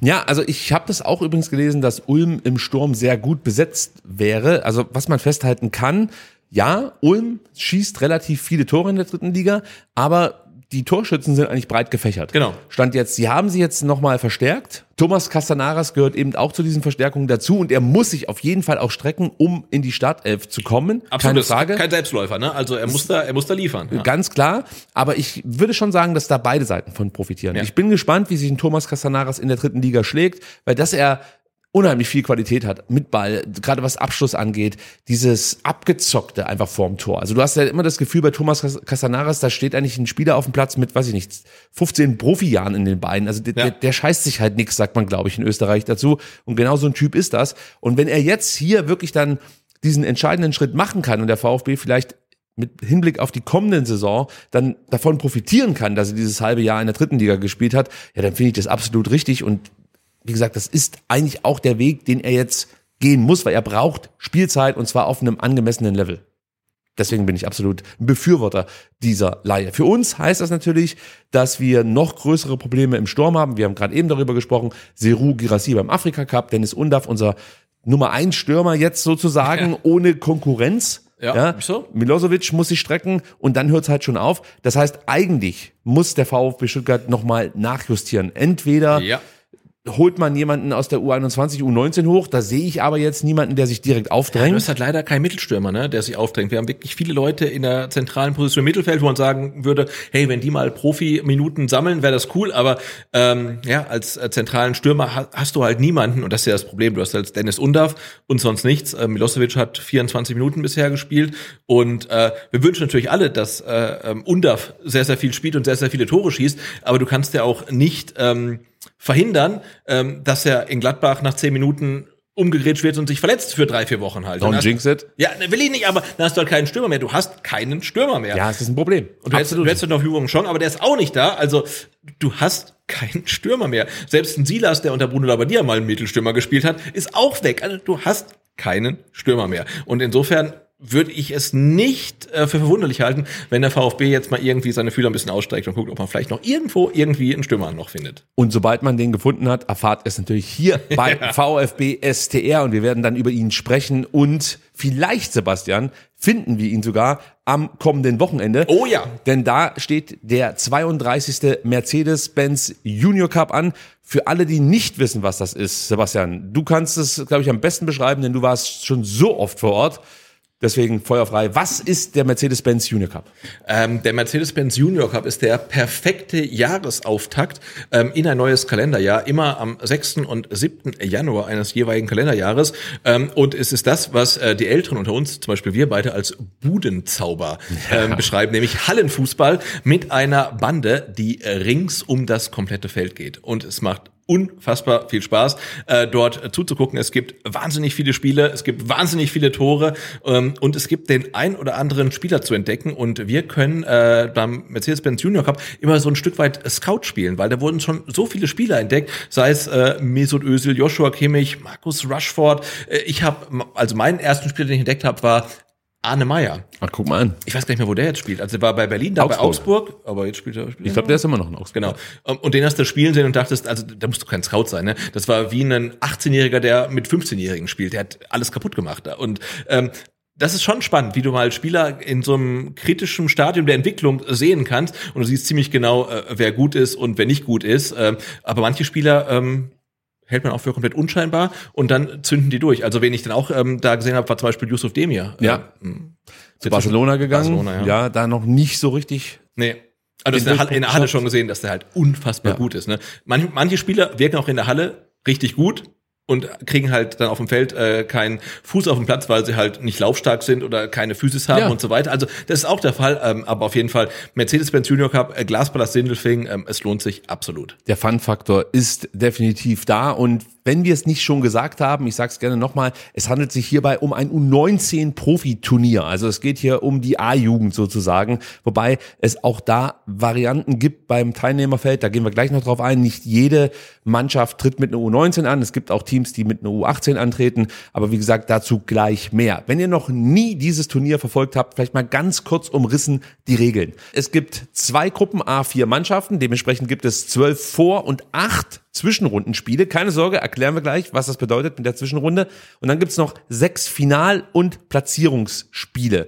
Gespielt wird zweimal neun Minuten. Unterbrochen werden diese beiden Halbzeiten durch eine Halbzeitpause von zwei Minuten, so dass halt eine Partie am Ende insgesamt 20 Minuten ähm, dauern wird. So, jetzt kommen wir zu diesem Thema Zwischenrunde. Das sorgt ja immer für viel Verwirrung. Also in der Vorrunde ist es ganz einfach. Wenn du ein Spiel gewinnst, bekommst du drei Punkte, ja, und kannst dementsprechend Punkte ansammeln. Diese Punkte nimmst du mit in die Zwischenrunde und außerdem werden die ganzen Gruppen nochmal neu durchgemischt. Der erste und vierte der Gruppe A kommt zusammen mit dem zweiten und dritten der Gruppe B in die Gruppe 1 und die anderen vier Mannschaften kommen dann eben in die Gruppe 2. So, und dann wird weitergespielt. Wie gesagt, die Punkte aus den ersten Spielen, die werden mitgenommen, zusammenaddiert mit der Zwischenrunde und dann gibt es am Ende eine Finalrunde. Und die setzt sich dann wie folgt zusammen. Es gibt ein Spiel um Platz drei, da treffen die beiden Letztplatzierten aufeinander, beim Spiel um Platz fünf eben die beiden Drittplatzierten. Dann gibt es das Halbfinale, der Gruppensieger gegen den Gruppenzweiten der anderen Gruppe und genau andersrum auch nochmal das Ganze. Und am Ende gibt es noch ein Spiel um Platz drei und ein Finale und dann wissen wir, wer den Junior Cup 2024 gewonnen hat. Sebastian, gibt's bezüglich des Reglements noch Fragen? Äh, nein, aber es ist immer wieder relativ spannend, äh, weil ja die Mannschaften ähm, ihre Punkte aus der Vorrunde mitnehmen und das sorgt tatsächlich immer für Irritation. Aber so ist es und insofern zählt tatsächlich auch schon jedes Spiel von Anfang an. Also du musst von Anfang an äh, auf dem Platz äh, stehen und nach Möglichkeit deine Spiele gewinnen, um am Ende äh, dann möglichst weit zu kommen. So sieht's aus. Und wenn ihr nicht wisst, wie die Gruppen genau aussehen, das können wir euch auch verraten, denn die wurden bereits im Dezember gelost. Ja. Ich meine, Guido Buchwald war zur Gegend und äh, betätigte sich als Losfee. Und die Gruppe, die der VfB erwischt hat, die ist auch gleich, würde ich sagen, durchaus interessant, denn der VfB Stuttgart trifft auf die Übermannschaft in der Halle schlechthin, Rapid Wien. Die sind mit in der Gruppe. Brøndby, da werden wir gleich noch mal ein bisschen genauer drauf schauen, was die so zu bieten haben. Und der erste FC Heidenheim, jetzt auch noch kein, ja, großes Hallenteam, aber durchaus mit einer guten Jugendarbeit. Also da könnte es auch ein interessantes Duell geben zwischen Stuttgart und Heidenheim. Gruppe B, auch sehr interessant. Du hast zum einen Union Berlin, die bislang nicht unbedingt äh, dafür bekannt sind, mit guter Jugendarbeit zu protzen, aber sich durchaus anschicken, das zu verändern. Dann hast du Union Saint-Gilloise aus Belgien mit dabei. Und da muss ich ganz ehrlich sagen, ähm, die haben gestern Abend viel Zeit gefressen und ich konnte wenig rausfinden. Das ist sozusagen der Underdog, aber auch über Union werden wir gleich noch so ein bisschen sprechen, weil die ja ein ganz besonderes Scouting-Modell haben. Dementsprechend bin ich wirklich daran interessiert, was die da für Jungs ins äh, Turnier schicken. Also das wird wirklich spannend. Dann hast du Manchester United. Die waren schon ein paar Mal dabei. Richtig, haben das Ja. Turnier auch schon gewonnen. Genau. Stichwort Markus Rushford. Ne? So da aus. quasi entdeckt, ja. ja, haben eine eher durchwachsene Youth League Saison hinter sich, dafür aber sehr erfolgreich in der U18 Premier League und du hast den SC Freiburg, den man immer mit guter Jugendarbeit verbindet, aber Sebastian, Ja. zum ersten Mal in der vergangenen Saison abgestiegen aus der Oha. U19 Bundesliga. Ja, so sieht's nämlich mal aus, aber ich kann dir schon mal sagen, Es geht schon wieder voran. Kommen wir auch noch gleich drauf zu sprechen. Wenn ihr euch jetzt fragt, wann kann ich mir denn die Spiele des VfB Stuttgart oder aller anderen Mannschaften anschauen, da können wir euch auch jetzt eine Grafik einblenden. Also ihr müsst rüber switchen auf YouTube. Mache ich jetzt gerade für alle, die zuhören. Ihr könnt euch merken, los geht es am Samstag um 12.30 Uhr mit der Partie VfB Stuttgart gegen den ersten FC Heidenheim, Sebastian. Und für alle, die nicht nach Sindelfingen fahren können, wollen, was auch immer, gibt's eine gute Möglichkeit, das Turnier trotzdem zu verfolgen. Den Sport 1 überträgt, wie seit gefühlt 30 Jahren, finde ich total großartig und ähm, spiegelt ja auch ein bisschen äh, den Stellenwert äh, des Turniers äh, wieder, denn ähm, ja, es wird schon immer im, im, im TV übertragen, immer live, also und da kann man sich alle Spiele angucken und ähm, falls ihr keine Karten mehr bekommen habt, denn ich glaube, es gibt nicht mehr so viele oder gar keine mehr, äh, guckt euch im Fernsehen an und zur Not schaltet halt nur ein, wenn der VfB spielt. So sieht's aus und äh, da würde ich dann direkt gleich das zweite Spiel euch ans Herz legen. Um 14.20 Uhr trifft der VfB nämlich dann auf Rapid Wien. Ich glaube, da kann man sagen, der Turnierfavorit. Ja, mal ja, wieder. Ja. So sieht's aus. Also das solltet ihr euch anschauen. Und weil du gerade Sport 1 angesprochen hast, wollte ich noch anmerken, es lohnt sich wirklich, die Übertragung zu schauen, denn die Kommentatoren, das ist mir schon ein paar Mal aufgefallen, Uwe Morave ist, glaube ich, immer mit dabei. Ja, früher war es ja auch Jörg Dahlmann. Ja. Der macht's nicht mehr. Der macht's nicht mehr, aber auf, Morave, ja. Ja, auf Jörg Dahmann trifft das jetzt auch nicht unbedingt zu, was ich sagen wollte, nämlich die sind wirklich top informiert Ja. über jeden einzelnen Spieler, die haben da wirklich Stories drauf, da schlackerst du mit den Ohren. Also selbst, ja, wenn ihr jetzt gar keine Affinität zum Jugendfußball habt oder so, verspreche ich euch, nachdem ihr die Sport 1 Übertragung gesehen habt, Auf jeden Fall. kennt ihr euch im Jugendfußball aus. Ja. Das kann ich euch auf jeden Fall garantieren. Genau, und Fun Fact, ähm, ich saß ja ähm, lange Jahre immer hinter Uwe Morave auf der Tribüne, der hat immer zwei Stühle übereinander. Ach so, weil der so klein ist. Weiß ich nicht, aber damit er wahrscheinlich die optimale Arbeitshöhe hat, hat er immer zwei Stühle übereinander gehabt. Wahnsinn. Ja. Das probiere ich auch aus, wenn ich jetzt am Samstag Profi. anlaufe. Sehr, ich, sehr ich gut. habe hier, ich hab hier vier Stühle übereinander. Das weißt du. Okay, der Seb- Sebastian, der Sitzriese sozusagen. Okay, verstehe. Ähm, die letzte Partie dann in der ersten Gruppenphase beschreitet der VfB um 15.26 Uhr dann gegen Brøndby. ja. Und Fun Fact, äh, Testspiel gegen Kräuter Fürth, äh, Trainer äh, Zorniger und ähm, dann ähm, Mercedes-Benz Junior Cup, letztes Spiel in der Vorrunde gegen Brøndby, ehemaliger Trainer der Profis, Alex Zorniger. Und das Ganze auch noch fast zeitgleich. Mann, also das, das kann kein Zufall sein. nicht. Das, gibt hat der. Fußballgott so eingefädelt. Für euch wichtig zu wissen, nach diesen drei Vorrundenspielen ist der Turniertag nicht beendet. Es geht weiter. Auch die Partien werden dann auf Sport 1 übertragen. Wir können natürlich jetzt dazu noch nichts sagen, weil wir natürlich nicht wissen, wie sich die Tabelle am Ende gestalten wird und wie die Gruppen neu gemischt werden. Aber ihr könnt das mal auf dem Schirm haben. Das Turnier endet nicht um 15.30 Uhr oder 16 Uhr, sondern es äh, beginnt dann schon die Zwischenrunde. Genau, und äh, tatsächlich ist auch so, wenn die Vorrunde abgeschlossen ist und jeder hat in seiner Gruppe gegen jeden gespielt, ist auch niemand ausgeschieden. Das ist äh, die Besonderheit. Genau. Äh, bei Mercedes-Benz Junior Cup, es gibt Zwischenrunde, die Punkte werden mitgenommen um, und nach Tag eins ist quasi noch nichts entschieden, wobei an Tag eins schon die Zwischenrunde beginnt, aber nach der Vorrunde ist noch nichts entschieden. Also natürlich hat jemand, der alle seine drei Vorrundenspiele verloren hat, relativ wenig Chancen auf den Turniersieg, aber es könnte theoretisch noch ähm, klappen. Es gab mal ein Team, das hat die ersten drei äh, Spiele in der Vorrunde gewonnen und ist dann in der Zwischenrunde ausgeschieden, beziehungsweise musste dann im Spiel um Platz sieben sich am Ende sogar noch geschlagen geben. Also all sowas gab es schon und ihr könnt euch merken, ihr könnt wirklich jedes Team gleich oft sehen, bis auf die vier Halbfinalteilnehmer. Die spielen praktisch Einmal einmal, mehr. mehr. Ja, genau. Ansonsten seht ihr jedes Team gleich oft. Also das ist jetzt nicht so, dass ihr euch ärgern müsst, sollte es beim VfB vielleicht nicht ganz so gut laufen, aber ich gehe mal davon aus, dass wir dieses Turnier gewinnen werden. Gut, Sebastian, jetzt sitzen natürlich viele wieder Ochs vorm Berg und fragen sich, Mensch, ähm, super cool, wird mir das Turnier ja gern angucken, Ja. aber irgendwie connecte ich mit keiner Mannschaft. Ich kenne keine Mannschaft, ich weiß nicht, wo sie in, im Ligabetrieb stehen, für was die Jugendarbeit eigentlich sprechen soll. Dafür bist du jetzt da, Sebastian. Du kannst den Leuten jetzt mal erklären, wie das hier in Zukunft laufen wird. Zumindest bei der ersten Mannschaft traue ich es dir zweifellos zu, der VfB Stuttgart. Den wollen wir jetzt natürlich besprechen. Die U19 des VfB Stuttgart, Rekordsieger des Mercedes-Benz Junior Cups, fünfmal den Titel gewonnen. Kannst du alle fünf Jahrgänge aufzählen? Äh, nur wenn ich ins äh, Sheet reingucke. Ich kann nur sagen, dass der letzte Titelgewinn ähm, der VfB äh, U19 schon sehr, sehr lange her ist. Und zwar genauso lang wie die letzte deutsche Meisterschaft. So sieht's aus. Und es wird mal wieder Zeit. Und ihr wisst, was das bedeutet, sollte der VfB jetzt am Wochenende dieses Turnier gewinnen. Sebastian hat das aufgedeckt. Also Ja. 95, 96, Pokalsieg, Ja. 2000, 2002, 2007, das sind die Jahrgänge, in denen der VfB Stuttgart dieses großartige Turnier gewinnen konnte. Aktuell liegt man auf Platz 7 in der U19 Bundesliga Süd-Südwest. Im DFB-Pokal der Junioren ist der VfB in dieser Saison nicht dabei. Wir erinnern uns, letztes Jahr gegen Kickers ausgeschieden, meine ich. Ja, richtig. Und da sind wir wieder beim nächsten Thema, denn im WEV-Pokal wartet der VfB noch auf seinen Viertelfinalgegner und der wird ermittelt in der Partie Ilshofen gegen Richtig, die, Die Stuttgarter Kickers, Kickers. ah. Da kann es dann Okay. wieder die Revanche geben, sozusagen. Gibt es denn für dich Spieler, auf die du dich besonders freust, jetzt so aus der U19 oder hast du zu wenig gesehen in dieser Saison von der U19? Ich habe sehr, sehr wenig gesehen. Also ein Name, der mir natürlich hängen geblieben ist, ist äh, äh, Benny Bojakci. Genau, da habe ich die Hoffnung, dass er vielleicht mitspielen darf, gehe aber davon aus, dass er bei den Profis gegen Fürth eingesetzt wird. Mhm. Ja. Gleiches gilt natürlich für Luca Raimund. Ja. Hätte ich auch gerne in der Halle gesehen, aber der wird auch bei den Profis Ja, Max Herbert auch so ein aktiv sein. Kandidat. Das sehe ich ganz genauso wie du. Und dann hast du halt noch so Namen wie Carlo Corani.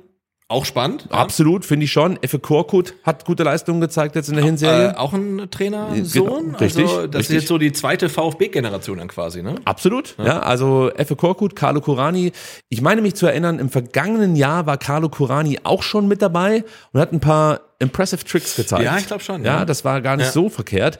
Jasinho Malanga, Ja. Technisch hochbegabt, auch ein interessanter Spieler und natürlich Alexandre Acevedo, auch der könnte, denke ich mal, mit guten Leistungen da auf sich aufmerksam machen. Das sind so meine Spieler, auf die ich mich ganz besonders freue, wenn ich auf den VfB Stuttgart blicke. Ja, und manchmal ähm, sind es ja auch Spieler, die man vorher gar nicht auf dem Schirm hatte, die dann während des Turniers irgendwie äh, ganz hell erstrahlen und zum neuen Star werden und dann nach dem Turnier manchmal auch wieder ganz schnell verglühen. Ich erinnere da an äh, David Hummel, der für den VfB äh, sehr, sehr viele Tore geschossen hat äh, und man dachte, oh, äh, krass, also das ist der Knipser vom Herrn und dann ist er, glaube ich, vom VfB zu Groß Asbach gewechselt und mittlerweile weiß ich nicht mehr, wo er spielt, aber solche Geschichten gibt's natürlich auch, also Spieler, die sich halt in dem Turnier in den Fokus spielen und von denen man dann danach nicht mehr viel hört.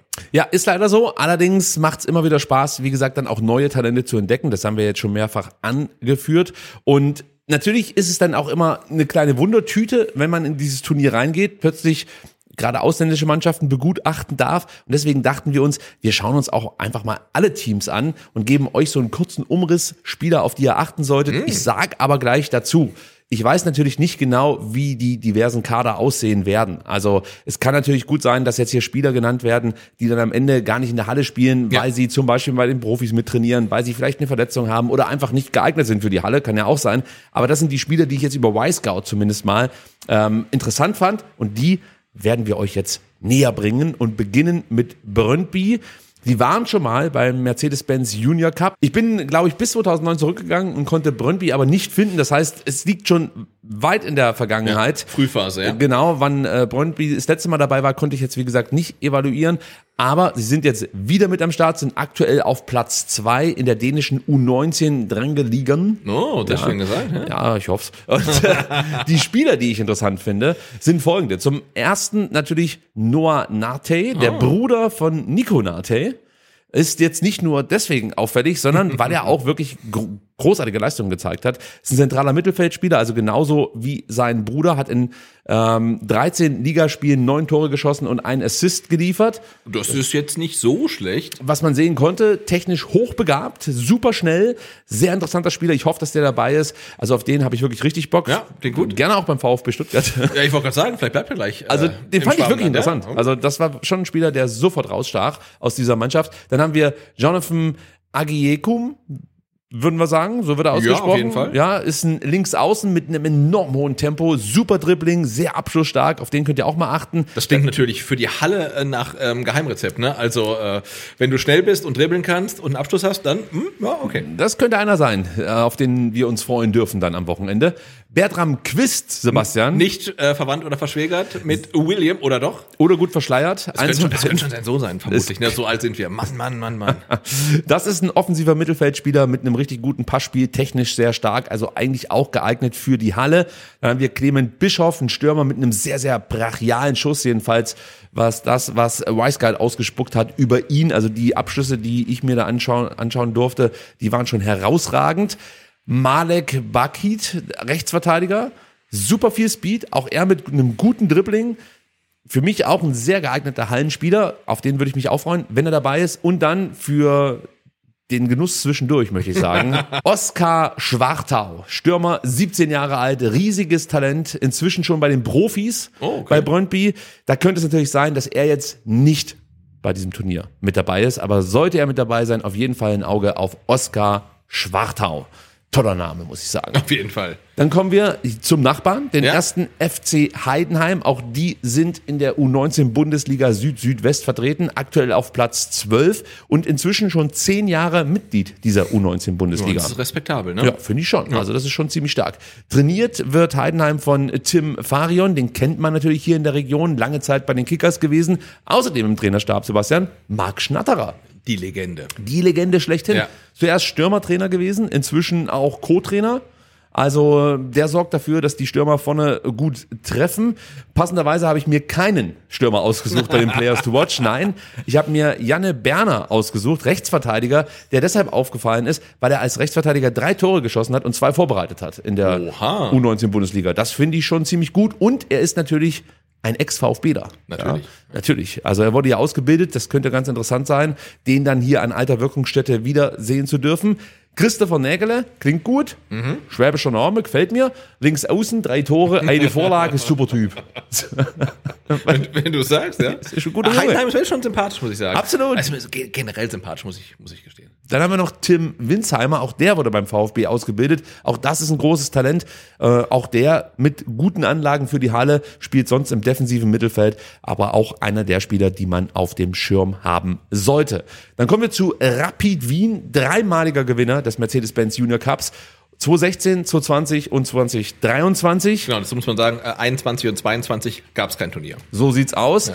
Übrigens, ich habe mir extra in der Vorbereitung zu dieser Sendung den Hallencup Futsal Cup, so hieß es, nicht Hallen Cup, Futsal Cup des ÖFB angeschaut Oha. und Rapid Wien natürlich wieder alles rasiert. Also die sind schon wieder gut drauf, auch in der ÖFB Jugendliga, die U18 ist das, ähm, auf Platz zwei, also auch da gut unterwegs.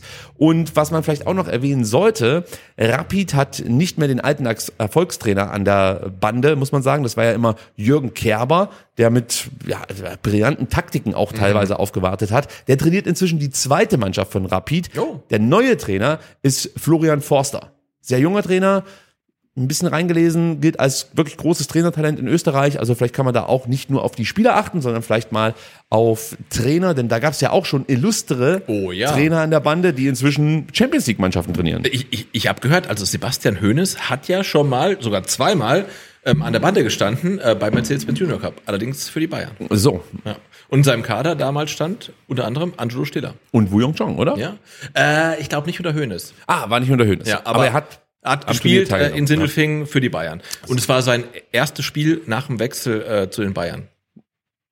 Ah, Von Wu Yongchong. Ja. Oder von Hönes? Nein. Von Wu Yongchong. Ja. Okay. Also das sind die, das sind die Hard Facts, die konnte ich gar nicht rausfinden. Ja, ich habe heute noch hier VfB.de gelesen. Ah, Ja, steht okay. alles, Die ja. Kollegen sind natürlich noch besser informiert als wir. Also schaut vorbei, vfb.de. Jeder Klick zählt. Gut, kommen wir zu den Players to Watch und das ist natürlich super schwer bei diesem unfassbar talentierten Team.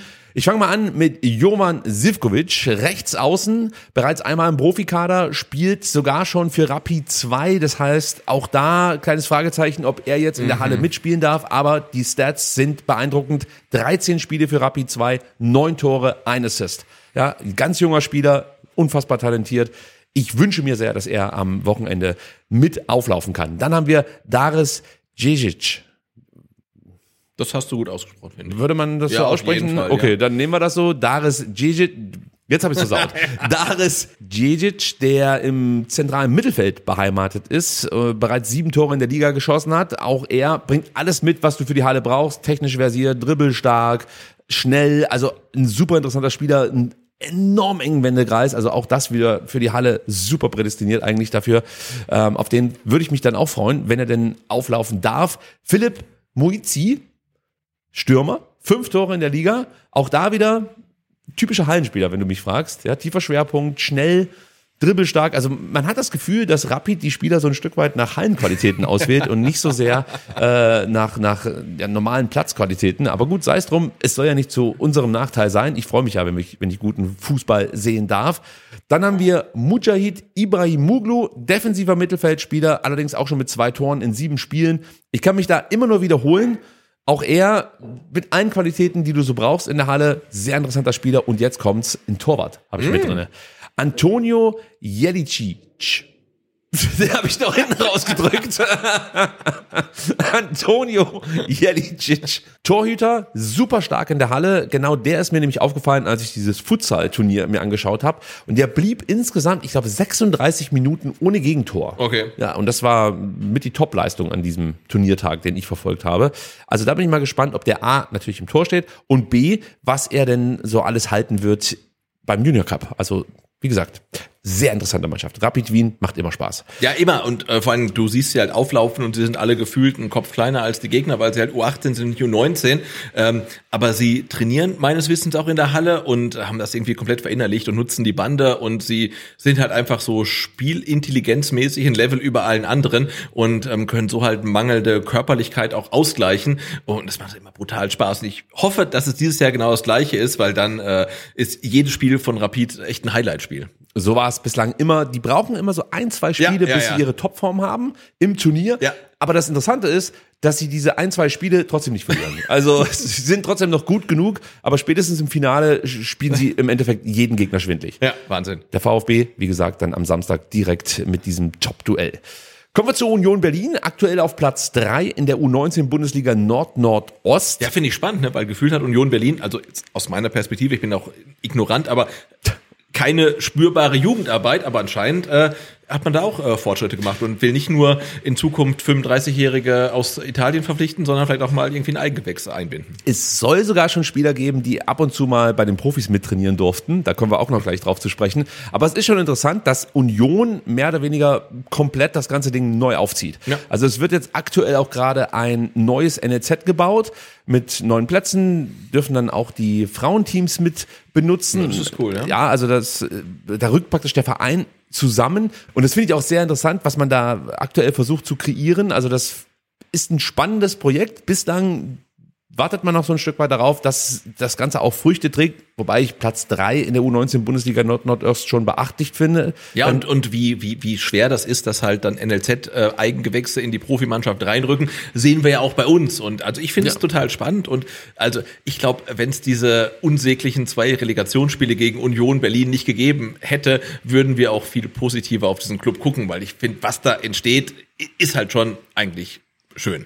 Was man nicht vergessen darf, natürlich für Union auch eine ganz besondere Saison. Sie durften ja in der Youth League spielen. Stimmt. Weil sie ja schließlich Ja. für die Champions League qualifiziert hatten. Allerdings muss man sagen, ganz so erfolgreich lief es da nicht. Ein Sieg gab es gegen den SSC Neapel. 4 zu 1 hieß es am Ende.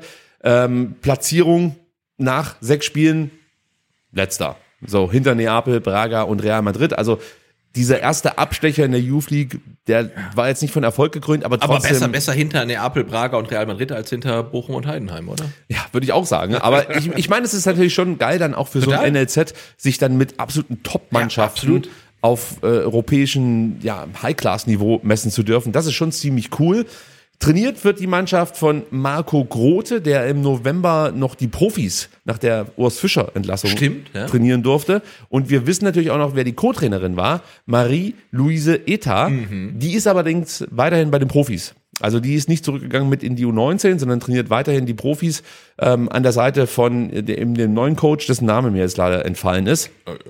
Aber es ist Union Berlin, also so ein bisschen Ignoranz ist da, glaube ich, Absolut. trotzdem angebracht. Und was ich auch interessant fand, es gibt bei Union Berlin einen Nachwuchs-Cheftrainer. Hm? Und das ist André Hofschneider. Der früher mal bei Rostock Ja, ja, genau. Rostock. und 1860? ich, also es, gefährliches Halbwissen, ja? Ja, also aber Ro- Rostock, Rostock können wir ich uns einigen, ich Ja. glaube, vielleicht 1860. ich weiß nicht, äh, warum ich Braunschweig noch im Hinterkopf habe, aber weiß sei ich. es drum. Aber ist ein Nachwuchscheftrainer das gleiche wie ein NLZ-Leiter? Nee, eben nicht. Ah, okay. Der kümmert sich, so wie habe ich es verstanden, ich habe mir ein Interview mit ihm angeschaut, um die U19 und die U16. Okay. Und koordiniert da so ein Stück weit das Training, beziehungsweise könnte ich mir vorstellen, dass er auch als Schnittstelle fungiert Ja. Mhm. zwischen diesen beiden Mannschaften. Aber das finde ich ganz interessant, diese Herangehensweise, dass du praktisch dann so ein, so ein Headcoach hast Total, für ja. mehrere Jahrgänge. Und somit kannst du natürlich auch mehrere Spieler mit begleiten und Absolut, gleichzeitig ja. den Coaches, U19, U16, vielleicht auch ein paar Tipps mitgeben. Also das finde ich schon eine interessante Herangehensweise. Jetzt schauen wir mal, ob irgendwelche Spieler uns da auch gefallen haben bei der Vorab-Recherche und ich kann sagen ja und gar nicht so wenig. Ich fange mal an mit Noah Engelbret, ein defensiver Mittelfeldspieler, der auch in der Innenverteidigung spielen kann, hat in zwölf Spielen sechs Tore geschossen und drei Vorlagen Was geliefert. jetzt für einen defensiven Spieler relativ spektakulär ist. Das klingt erstmal spektakulär, das ist auch spektakulär, zumal man dann auch noch erwähnen muss, dass der beste Stürmer der Unioner, nämlich Lewis Asanji, in zwölf Spielen nur fünf Tore in Anführungsstrichen geschossen hat, noch fünf Vorlagen geliefert hat, aber beide Spieler, sollten sie denn zum Einsatz kommen, finde ich wirklich sehr, sehr interessant und durchaus auch geeignet für die Halle.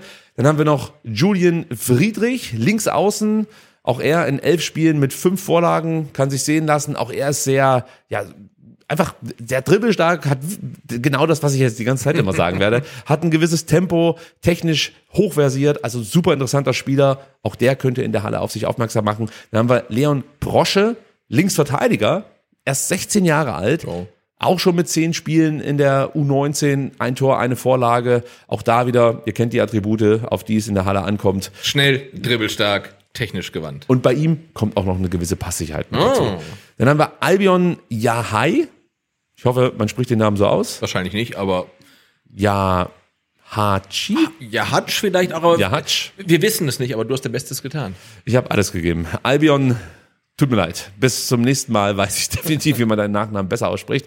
Zentrales Mittelfeld, fünf Spiele, zwei Tore, eine Vorlage.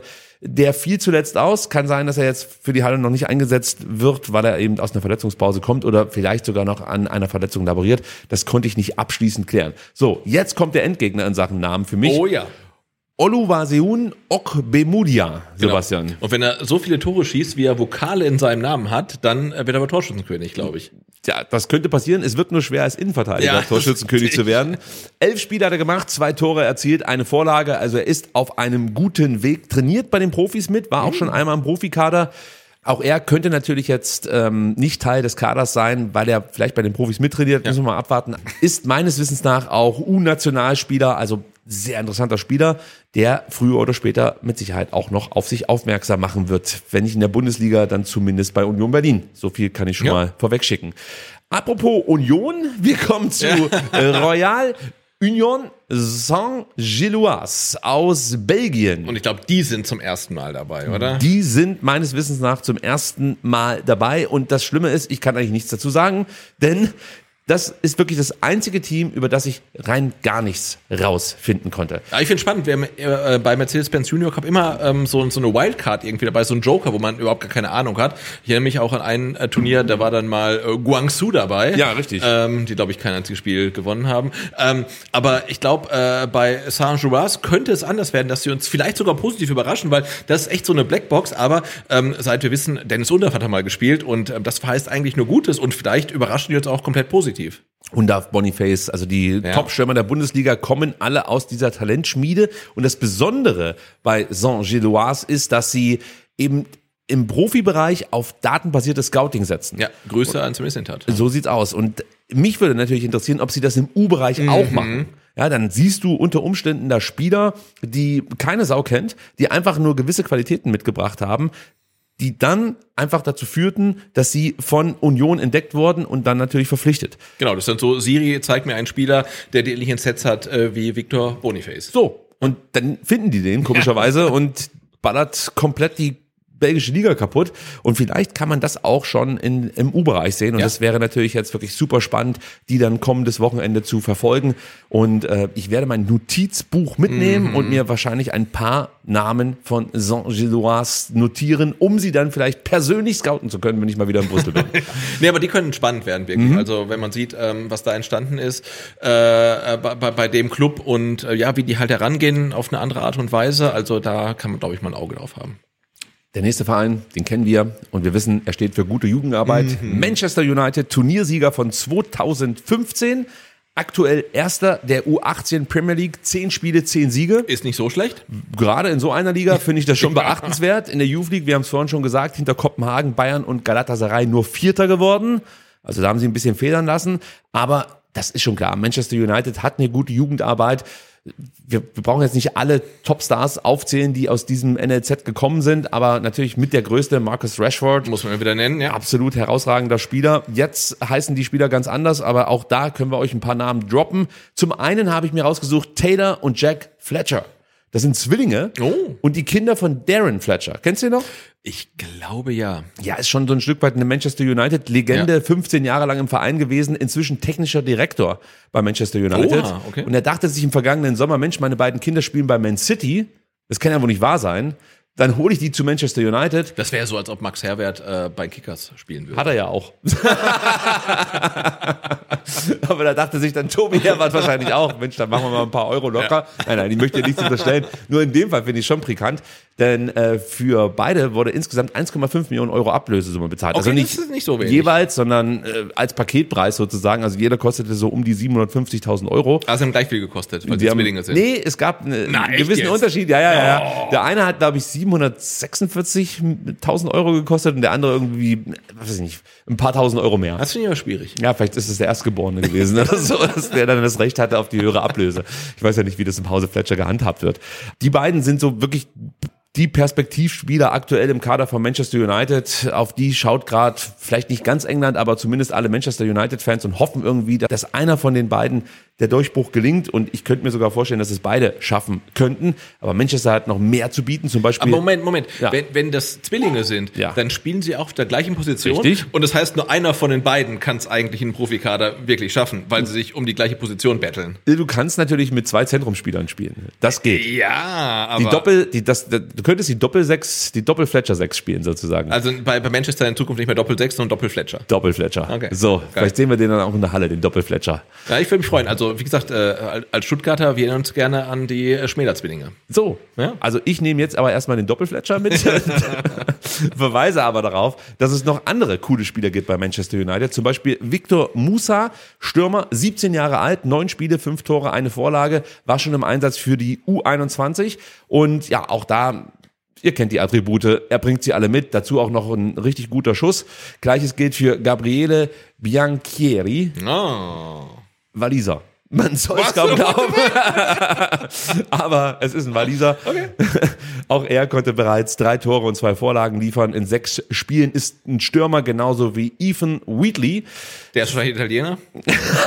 ja, so in der Art. ähm, Japaner. Stürmer, 17 Jahre alt, drei Spiele gemacht, drei Tore, eine Vorlage und in der Youth League mit einem Tor und einem Assist.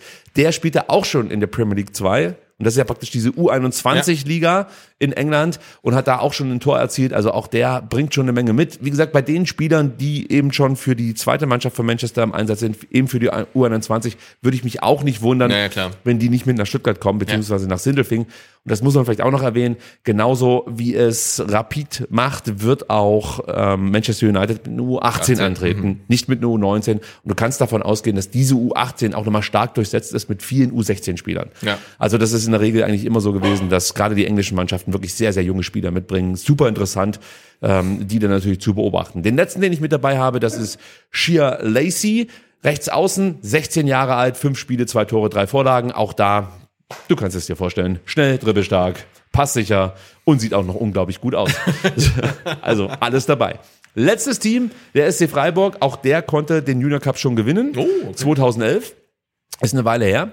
Und ich habe es vorhin schon gesagt, 2023 erstmals aus der U19 Bundesliga abgestiegen und das als U19-Meister von 2008. Also hat schon Tradition gehabt, dass ähm, der SC Freiburg eben in diese U19-Bundesliga sein Unwesen treibt. Ähm, trainiert wird Freiburg seit diesem Sommer von Bernhard Weiß und aktuell sieht es in der Oberliga A-Junioren auch gar nicht so schlecht aus. Sie stehen nämlich auf Platz 1, zwölf Spiele, zwölf Siege, die werden sehr wahrscheinlich wieder zurückkommen in die Bundesliga. Im DFB-Pokal der Junioren steht man auch im Halbfinale. Und du weißt vielleicht, Freiburg hat wirklich sehr häufig schon diesen DFB-Pokal der Junioren gewinnen können. 2018, 2014, 2012, 2011, 2009, 2006. Die gute Jugendarbeit, dafür steht Freiburg einfach. Jetzt gab es diesen Dämpfer, aber sie sind, würde ich jetzt schon mal behaupten, back. Ja, und werden sehr wahrscheinlich in der kommenden Saison dann auch wieder in der Bundesliga antreten. Die Spieler, die ich mir rausgesucht habe, zum einen Jan Sturm, der im offensiven Mittelfeld spielt, ähm, hat ein Tor geschossen bei seinem Debüt für die zweite Mannschaft von Freiburg. Hier muss man mit dazu sagen, die zweite Mannschaft von Freiburg spielt in der dritten Liga. Also nicht wie bei uns in, Genau. der, in der Regionalliga, sondern das ist schon nochmal eine andere Competition. Im Pokal hat er auch fünf Tore erzielt in drei Partien. Also das ist schon Okay. auch ja, ein ziemlich treffsicheres Kerlchen, wenn ich das mal so sagen darf. Dann haben wir David Arminiaklo, rechts außen. Ich sag nichts mehr dazu, Sebastian. Du weißt, auf was es ankommt, aber auch Äh, schnell, äh, dribbelstark und einen guten Abschluss. und sieht gut aus. Ah, Nicht vergessen. die jungen Leute sehen alle gut aus. ey. So sieht's aus. Luca Marino, defensiver Mittelfeldspieler, acht Spiele in der dritten Liga absolviert. Also auch da ist schon eine Menge Substanz da. Berkay Yilmaz, Linksverteidiger, auch er hat schon in der dritten Liga äh, Erfahrungen sammeln dürfen. Und Bruno Okbus, Innenverteidiger, auch er mit Drittliga-Erfahrung. Das sind so mal die Spieler aus den acht Teams, die ich interessant finde, die ihr vielleicht da mal auf dem Schirm haben dürft und äh, gerne auch Feedback geben dürft, ob das sich in irgendeiner Art und Weise für euch jetzt ausgezahlt hat, sich dieses Segment anzuhören und sich vielleicht noch ein bisschen mehr auf diesen wunderbaren Junior Cup zu freuen. Ich tue es allemal. Absolut, also ich freue mich auch brutal ähm, auf das Turnier. Wie gesagt, viele Tore, viele Spiele, 20 Minuten dauert eine Partie und dann geht's gleich äh, weiter. Ich bin mal gespannt, äh, wie es äh, quasi in der, ich nenne es mal Kurve rechts aussieht, weil immer wenn Schalke zum Beispiel zu Gast war, war das eine komplette Gelsenkirchener Kurve, komplett blau. Ähm, letztes Jahr war Galatasaray. eine türkische Mannschaft, genau, aus Istanbul, Galatasaray da, auch, äh, auch alles komplett abgerissen. Ich glaube, es gab Pyro. Nee, oder? Äh, Es gab auch schon mal Pyro. Es gab schon mal Pyro. Ja, das war, ähm, war das nicht? War das nicht, ähm, als Schalke äh, entweder gegen Fenerbahce oder Also- Galatasaray äh, gespielt hat vor ein paar Jahren? Es weiß- gab Pyro in es, der Halle. Es gab ja. schon mal Pyro in der Halle. Ähm, es war spektakulär. Ähm, und, und Schalke und Galatasaray haben immer für wahnsinnige Stimmung gesorgt. Ich bin mal gespannt, ähm, dieses Jahr, äh, wer da die Kurve besetzen wird. Ob es die VfB-Fans sind, die zahlreich kommen, ähm, ob die Heidenheimer alles mobilisieren, man weiß es nicht. Also ähm, ich bin mal wirklich gespannt, was die Stimmung angeht. Aber wie gesagt, es lohnt sich halt ähm, absolut. Äh, Catering ist gut. Ähm, also ja, kommt einfach rum. Genau, kommt vorbei. Und wir müssen natürlich jetzt noch klären, wer sind denn die Favoriten, Sebastian? Acht Teams sind dabei. Ich habe mir einfach mal fünf ausgesucht, die zum Favoritenkreis gehören. Wahrscheinlich gewinnt eines der anderen drei Teams. Herzlichen Glückwunsch, Heidenheim. Ja. Macht, was ihr wollt damit. Ähm, Rapid Wien muss man natürlich als erstes nennen. Sie haben diesen riesen Vorteil, dass sie in der Halle trainieren, viele Hallenturniere bestreiten. Das sieht man regelmäßig. Einfach prädestiniert für diese Fußballart, für dieses Futsal.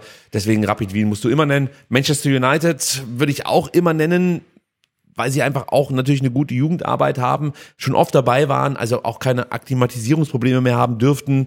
Mit, damit meine ich natürlich, sich an diese Hallengegebenheiten zu gewöhnen. Da sind die einfach komplett drin und ich kann mir auch vorstellen, dass man in Manchester auch ab und zu mal in der Halle trainiert, gerade im Winter. Der SC Freiburg gehört für mich auch immer dazu. ja, gute Jugendarbeit. Ja, Ist also, einfach so, ja. ja. Qualität. würde ich auch sagen. Und die sind auch wirklich gerade richtig gut in Fahrt. Zwölf Siege in der Liga, im Pokal im Halbfinale. Und das eben nicht als Bundesligist. Das ist natürlich auch ein Statement. Und natürlich nenne ich auch den VfB Stuttgart. Es läuft zwar in der Liga nicht ganz so rund, aber vielleicht kann die Euphorie, die entstehen wird in der Halle, den VfB Stuttgart zum Turniersieg tragen. Es wird mal wieder Zeit. Ja, auf jeden Fall. Also 2007 ist lange her. Es wird wieder Zeit. So, und das würde natürlich dann auch den Weg des VfB der Profis eben ebnen. So. Ja, wir wissen, was dann passiert, aber lass uns das in der kommenden Woche ausführlich besprechen. Und mein Underdog-Tipp ist tatsächlich Union Saint-Gilloise. Ah, komplette Blackbox, ne? Absolut. Also ich bin total gespannt auf die, ja. Aber das ist mein Underdog-Tipp. Genau, aber ich gebe dir schon recht, also Rapid Wien ist äh, für mich auch ähm, der klare Favorit, äh, weil die spielen Hallenfußball. Und ich habe in den letzten Jahren, wenn ich da war, also wie gesagt, zwei Jahre ist ja ausgefallen, aber ähm, so die Tendenz ähm, entdeckt, ähm, dass die Teams in der Halle genauso spielen wie draußen. Also da werden lange Bälle geschlagen, da werden super viele Zweikämpfe, wird ge- ge- gegrätscht, darf ja nicht werden, also wird abgepfiffen. Ähm, aber es sieht halt aus wie draußen Fußball und dann teilweise auch relativ unattraktiv und Rapid Wien spielt halt Hallenfußball. Genau. Ja, die, die nutzen die Bande, die dribbeln, die kombinieren schnell und so weiter. Das ist einfach ein, ein anderer Fußball und ich bin mal gespannt, ob jetzt in der 2024er Auflage die anderen Teams auch Hallenfußball spielen, weil dann macht's richtig, richtig Spaß. Aber im letzten Jahr, muss ich sagen, waren manche Spiele echt so ein Stück weit öde, weil man gekickt hat wie draußen. Ja? Da wurden lange Bälle geschlagen, da wurde halt viel hinten rumgespielt und so weiter. Das war jetzt nicht so spektakulär. Und Rapid Wien hat gezeigt, wie man attraktiv und erfolgreich spielen kann. Und ich hoffe, dass sich die anderen Teams was abgeguckt haben. Ähm, aber für mich, also wenn ich jetzt Geld setzen müsste, würde ich auch auf Rapid Wien setzen. Letzter Tipp von meiner Seite für euch, wenn ihr die Spiele über Sport 1 mitverfolgt, achtet bei Rapid Wien einfach mal auf einen Spieler. Sucht euch einen aus und verfolgt den die ganze Zeit. Diese Rochaden, das ist wirklich besonders. Also Sebastian hat es perfekt beschrieben. Rapid spielt eben Hallenfußball. Ja. Gerade diese Rochaden, die vielen Positionswechsel, das ist genau das, was man aus der Halle kennt. Und Rapid hat das wirklich perfektioniert. Mein Tipp ist der VfB Stuttgart, Sebastian, so, auf den Turniersieg. Ja. ja. also das geht nicht ohne. Damit haben wir das hier auch ähm, festgehalten. Du tippst auf Rapid, ich auf den VfB Stuttgart. Nächste Woche wird ausgewertet, ja. würde ich sagen. Und nochmal Glückwunsch an Heidenheim. Die werden es wahrscheinlich ziehen. Ja. Also irgendwo hört der Spaß auch auf. So. Leipzig kann es nicht werden, das beruhigt ja, mich auf jeden Fall. Glück, ja. Kommen wir zu den VfB-Frauen und wir haben ja vorhin eingangs schon erwähnt, dass natürlich da bislang noch keine Vorbereitung ansteht, aber kräftig am Kader gebastelt oh, wird, ja. auch perspektivisch. Es gab insgesamt vier Vertragsverlängerungen bei den VfB-Frauen. Wir fangen mal an mit den Offensivspielerinnen Jana Spengler und Leonie Kopp. Beide haben ihren Vertrag vorzeitig bis zum Sommer 2026 verlängert und in der Defensive konnte man Nadine Geiring und Celine Philipp ähm, an den Verein binden und zwar bis Sommer 2025. Ja, und das ist ein gutes Zeichen, denn ähm, Jana Spengler und Leonie Kopp hatten die zwei besten Torschützinnen hinter Jana Beuschlein, ist langfristig gebunden. Ähm, äh, das ist ein Statement und ja, also ich habe schon das Gefühl, dass äh, ähm, vor allem wahrscheinlich Sascha Glas in der Winterpause sehr, sehr fleißig ist, weil er verlängert Verträge mit wichtigen äh, Spielerinnen ähm, und er tätigt auch Neuzugänge. Da sind wir schon gleich beim nächsten Thema. Es wundert mich eigentlich, dass die Fußballwelt nicht komplett Kopf steht, aber was dem VfB den VfB Frauen, mhm. am gestrigen Dienstag gelungen ist, ist wirklich unglaublich. Man hat Mandy Islacker verpflichtet und Sebastian, damit die Menschen mal draußen verstehen, was das eigentlich für eine Verpflichtung ist, was das bedeutet für den VfB Stuttgart, bitte ich dich jetzt mal einfach mal die Erfolge von Mandy Islacker mit uns zu teilen. Ja, also wir, wir, wir sprechen jetzt ja von der Oberligamannschaft. Ne? Also äh, die VfB Frauen äh, spielen aktuell in der in der Oberliga und man hat jetzt eine Stürmerin äh, verpflichtet oder eine Allround-Offensivkraft, die 2015 mit ihrem Tor in der Nachspielzeit dafür gesorgt hat, dass der erste FFC Frankfurt Champions League Sieger geworden ist. Sie ist 2016 mit der deutschen Nationalmannschaft Olympiasiegerin geworden, war dann äh, 2016 und 2017 Torschützenkönigin der Bundesliga Bundesliga, hat bei Bayern München gespielt, hat beim ersten FFC Frankfurt gespielt und hat beim ersten FC Köln gespielt und hat ihre ähm, Profikarriere ähm, erst im letzten Jahr, im Mai äh, oder im Juni war es, glaube ich, dann beim ersten FC Köln ähm, beendet. Also das ist äh, schon Wahnsinn. Also, das, dass, dass so eine Frau dann jetzt für den VfB Stuttgart spielt. Das ist ein bisschen so, wie wenn unsere zweite Mannschaft Pierre-Emerick Aubameyang verpflichten würde ja. und sagen würde, komm, ähm, schieß mal für uns ein paar Tore. Und das Krasse ist ja, dass Mandy Islacker und unsere Jana Beuschlein in der vergangenen Saison noch am Ende derselbigen das Sturmduo der Bundesligamannschaft des Esten FC Köln gebildet haben. Genau. Und ähm, der VfB Stuttgart hat in der, in der Oberliga, in der Rückrunde, ähm, das Sturmduo, das der erste FC Köln der Bundesliga äh, noch äh, im Mai äh, 23 hatte. Und das ist halt schon krass. Das ja. Ne? Also, und ja, viele Leute sagen, wenn das ein anderer Club in der Bundesliga machen würde, würden wir uns beschweren. Du beschwerst dich bis heute darüber, äh, dass äh, Wolfsburg ähm, Max Kruse. Jonas Wind war mein Thema. Ja, nee, Max Kruse war dein Thema. Auch. Ja. Ähm, und da sage ich, ja, ist ein Argument, aber ich bin kein Fußballfan, ich bin VfB-Fan. Und von mir aus können wir auch die ganze deutsche Frauennationalmannschaft nach Stuttgart holen. Ist mir scheißegal, ja. Also Hauptsache wir steigen auf. Also sorry, ist so. Ja, also ich sehe es auch so. Also man muss schon diese Möglichkeit beim Shop verpacken und es macht ja auch für den VfB Stuttgart nur Sinn, eben dann auch mit erfahrenen Profispielerinnen beziehungsweise Bundesligaspielerinnen dann etwas aufzubauen. Also davon profitiert am Ende unsere Jugend und auch da möchte man ja Schritte nach vorne machen. Wir haben es ein paar Mal schon gehört, auch von Heiko Gerber hier vor Ort. Ich glaube, dass auch Thomas Krücken davon gesprochen hat, dass man natürlich auch im Jugendbereich in Sachen Frauenfußball, dass man den Fuß erstmal in die Tür setzen möchte. Und ich, ich bin mir sicher, dass der komplette Verein von der Erfahrung dieser Spielerinnen profitieren wird. Und deswegen ja. finde ich solche Ver Verpflichtungen enorm wichtig. Es ist ein Fingerzeig. Man sieht, der VfB meint es ernst. Es ja. ist nicht nur einfach ein Lippenbekenntnis, sondern man möchte vorankommen. Und Mandy wurde jetzt nur für die Rückrunde verpflichtet. Ja, also das heißt jetzt nicht, dass wir mit ihr eine große äh, Dekade aufbauen hier in Stuttgart, aber es ist trotzdem ja ein Statement. Genau, das mal zur Einordnung. Also äh, Mandy Islacker hat jetzt ähm, bis zum 30.06.2024 unterschrieben, also jetzt äh, für die Rückrunde und um das mal dann ganz äh, rund zu machen. Sie hat bis äh, Ende der letzten Saison für den ersten FC Köln Bundesliga gespielt, hat im letzten Spiel ähm, der Rückrunde noch ein Tor geschossen und hat danach ihre Profikarriere beendet und ähm, ist dann danach zu Viktoria Köln gewechselt, die eine Frauenmannschaft ganz neu aus der Taufe gehoben haben, die in der Kreisliga A dann natürlich gestartet ist, also in der untersten Liga und sie war für Viktoria Köln Markenbotschafterin und aber auch Spielerin ähm, und sie hat in der Rückrunde, in der Hinrunde äh, dann in der Kreisliga für Viktoria Köln gespielt, 13 Spiele, 58 Tore. Äh, Viktoria Köln hat ein Torverhältnis ähm, nach Ende der Hinrunde von 104 zu 4. Ja, also klingt alles ganz normal. Genau. Und ich glaube, ähm, die Mannschaften in der Kreisliga, in der Viktoria Köln spielt, die sind sehr, sehr dankbar über den Wechsel. Die machen drei Kreuze. Ja, auf das glaube ich auch. Nee. Also coole Verpflichtung. Ich habe Bock drauf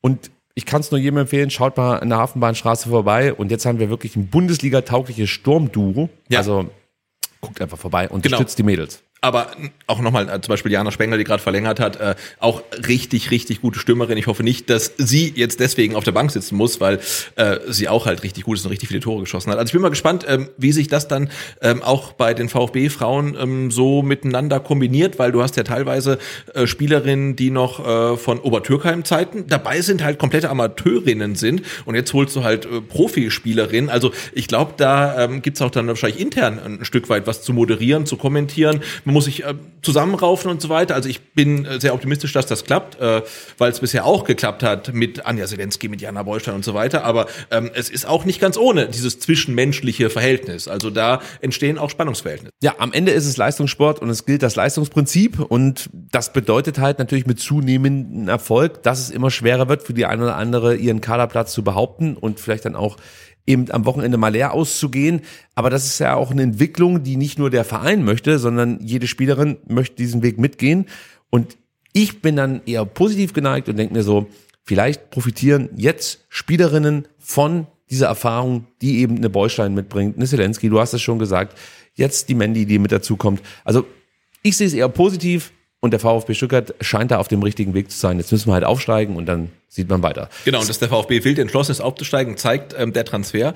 Ähm, und dass dieser Transfer zustande gekommen ist, ähm, liegt auch daran, behaupte ich jetzt mal ganz forsch, ähm, dass äh, Sascha Glass nicht nur jetzt beim VfB tätig ist, sondern auch lange Zeit beim ersten FC Köln tätig war.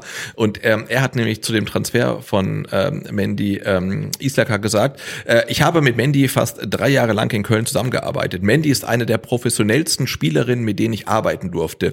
Sie besitzt neben ihrer Professionalität eine sehr gute Einstellung zum Sport und hat einen überragenden Charakter. Mandy ist trotz ihrer Erfolge sehr bodenständig geblieben und in jeglicher Hinsicht ein Vorbild. Sie ist nicht nur sportlich, sondern auch menschlich ein enormer Gewinn für die gesamte Frauenfußballabteilung des VfB Stuttgart. Und da glaube ich schon, dass man nicht nur darauf geguckt hat, dass man irgendwie ähm, eine ehemalige Bundesligaspielerin verliert, sondern auch äh, eine Persönlichkeit, die auch die anderen Spielerinnen ein Stück weit äh, weiterbringen kann.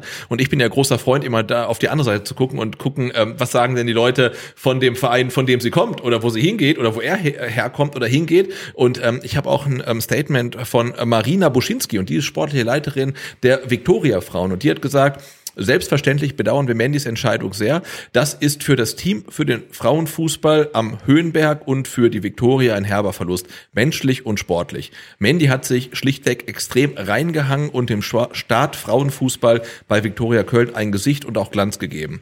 Aber wie das Leben so spielt, es öffnen sich kurz kurzfristig Türen, durch die man gehen möchte. Wir wünschen Mandy alles erdenklich Gute und beglückwünschen den VfB Stuttgart zu dieser hochkarätigen Verpflichtung. Klingt sehr gut. Klingt ganz gut, oder? Und das erste Statement von Sascha Glas unterstreicht ja eigentlich nochmal das, was wir beide, glaube ich, Ja. hoffen, nämlich, dass diese Spielerin nicht nur zum VfB kommt, um Genau. Tore zu schießen. Du holst dir nicht nur Tore, sondern du holst dir eine Persönlichkeit. Ja. Genau, so wie es ja auch mit Jana Beuschlein Absolut. Ja. funktionierte, muss man inzwischen Ja, ist so. sagen. Ja. Eine Nachricht will ich auch noch mit unterbringen, die sich letzte Woche ereignete, denn die Allianz bleibt im Sponsoring-Team der VfB Frauen, bleibt Teampartner bis 2026. Und Sebastian, die Allianz ist nicht nur Teampartner, sondern auch Der Aufstiegsversicherer. das ist der Aufstiegsversicherer. So sieht's mal aus.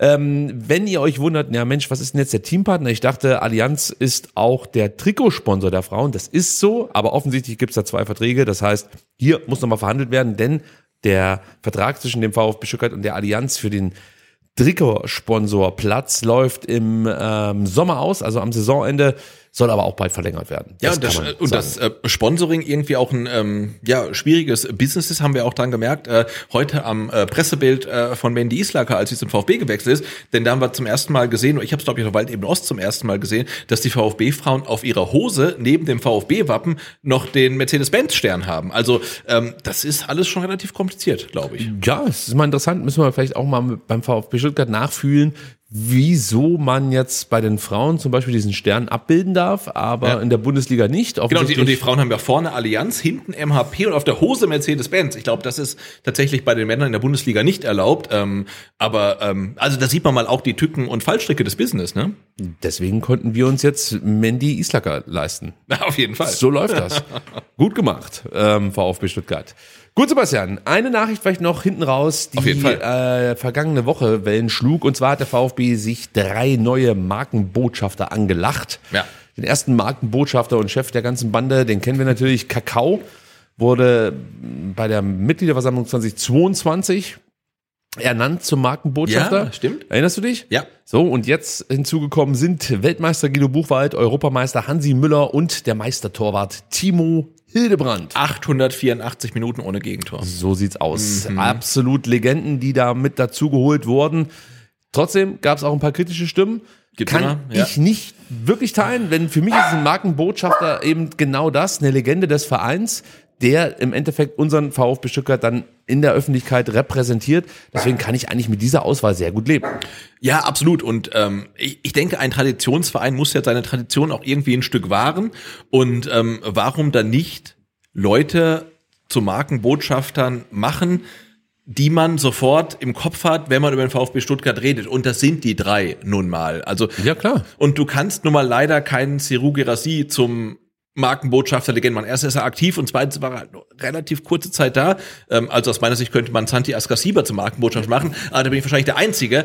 Ähm, zu deinem Markenbotschafter. ja, zu meinem, zu meinem Marken- Markenbotschafter. Aber ähm, nee, also ich finde das völlig okay und ich glaube, eine Woche später gab es dann die erste Pressemitteilung, dass die ähm, neuen Markenbotschafter bei einem äh, Hallenturnier in Buxtehude, also jetzt nicht ironisch gemeint, ich glaube, es ist wirklich in Buxtehude ähm, oder Wilhelmshaven oder sonst mitmachen. Also das, ich kann mich darüber nicht empören. Ähm, jetzt kann man sagen, die verdienen damit viel zu viel Geld. Ich, ich weiß nicht, ob sie was verdienen, wie viel sie verdienen. Das müsste man wissen, um sich darüber empören zu können. Ähm, aber aktuell finde ich, sind das jetzt äh, äh, drei VfB-Profis, ehemalige Profis, äh, die aus meiner Sicht äh, den Club halt wirklich gut repräsentieren können.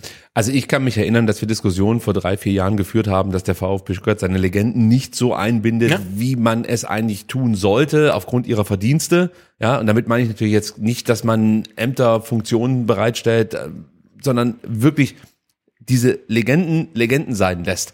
Und ich bin der Meinung, dass genau diese Rolle als Markenbotschafter prädestiniert ist für die gerade genannten Kakao, Buchwald, Hansi Müller und Timo Hildebrand. Und was ich dann auch ein paar Mal im Netz gelesen habe, wo ich einfach nur wirklich mit den Augen ge- gerollt habe, jetzt gelangen wieder irgendwelche interna an die Bildzeitung oder was auch immer. Also ich bin mir nicht sicher, ob jeder verstanden hat, was die Rolle eines Markenbotschafters ist. Ja, also der wird halt nicht in der Kabine sitzen und mitschreiben, was Sebastian Hönes gerade austüftelt. Und der wird auch nicht mit Fabian Wohlgemuth zusammensitzen und die Kaderplanung der kommenden Saison gestalten. Das wird nicht passieren. Die haben eine ganz andere Rolle. Sie sind Repräsentanten des Vereins. Und ein Stück weit sind sie das jetzt auch schon. Ja, einfach qua Name. Immer schon gewesen. Und ja? sie sind bei jedem Spiel auch am Start. Natürlich kann man jetzt sagen, ja, das ist ja auch super schön da in der Ehrenloge. Ja, aber trotzdem sind sie da. Es gibt auch genügend andere, die sind nicht da und könnten davon profitieren, ja, in der Ehrenloge fürstlich versorgt zu werden und die besten Plätze im Stadion zu haben. Nein, die sind da, weil sie auch VfB-Fans sind. Weil eben ihre Karriere im Zeichen des VfB stand. Sie haben die stärkste Phase ihrer Karriere beim VfB Stuttgart gehabt, die größten Erfolge mit dem VfB gefeiert, aber auch individuell als Weltmeister, als Europameister, als Nationalspieler Timo Hildebrand, auch wenn das dann hinten raus vielleicht nicht ganz so gut für ihn weiterging, aber trotzdem seine größten Erfolge hat er hier beim VfB gefeiert. Und deswegen finde ich das wirklich wichtig, dass wir diese Legenden, diese Ex-Spieler an den Verein binden und gerade mit solchen Aufgaben betrauen. Das Da gehe ich komplett mit. Und, komplett und äh, wenn der VfB, was ja nicht auszuschließen ist, jetzt 2024 deutscher Meister werden sollte, dann äh, dürfen halt auch in 20 Jahren dann äh, Waldemar Anton, Angelo Stiller und äh, Alex Nübel und alle anderen aus dem Kader äh, wirklich Markenbotschafter werden und dann auf der Ehrentribüne sitzen. Also habe ich gar kein Problem damit. Also, an dieser Stelle kann ich nur wie immer empfehlen, sich etwas zu entspannen und nicht immer komplett durchzudrehen. Ich fand, ich ganz ehrlich, ich fand die Reaktion teilweise respektlos. Ich habe, ich habe, ich war ja ähm, Twitterfrei. Ich war ja in Hogwarts die ganze Ja, Zeit. äh, das hätte ich auch tun sollen. Aber ich fand diese Kritik teilweise, teilweise respektlos. Es ging wieder nur darum, wirklich irgendwo draufzuschlagen. Jetzt, also das verstehe ich halt null. Bei dieser Rolle der Markenbotschafter verstehe ich es halt null. Wenn jetzt irgendjemand gekommen wäre und hätte gesagt, Hansi Müller ist jetzt Aufsichtsratsvorsitzender, hätten wir darüber diskutieren können. Aber Markenbotschafter, Leute, bleibt doch mal wirklich etwas sachlich. Also das ist nun wirklich nicht die Rolle, wo wir uns jetzt Sorgen machen müssten als VfB-Fans. Und ja, egal. Lass uns diese schöne Sendung nicht Ja. mit so merkwürdigen Themen wie Social Media beenden. Du bist am Samstag im Glaspalast? Ich bin am Samstag im Glaspalast. Also Ihr ich bin am Sonntag- um 12.30 Uhr auf dem Platz. Okay. Oh, okay. Für Union Berlin dann, oder? Ja. das hat gerade noch gereicht, mich für diese Mannschaft zu qualifizieren. Ja, ich bin am Start. Ich bin am Sonntag auf jeden Fall am Start. Ich versuche am Samstag, aber ähm, ja, 90 Minuten Anreise. Das ist schwierig. Stuttgart-Sindelfingen, eine kleine Weltreise. Ja, Wahnsinn. Trotzdem, nehmt es auf euch und habt viel Spaß dann am kommenden Wochenende beim Junior Cup. Nächste Woche sind wir wieder da mit einer Vorschau auf das Spiel gegen Gladbach. Und Eine- vielleicht mit Gast, oder? mit Gast. Mit Gast. Ja, Okay. safe mit Gast. Safe mit Gast. Lasst euch überraschen. Bis dann. Ciao.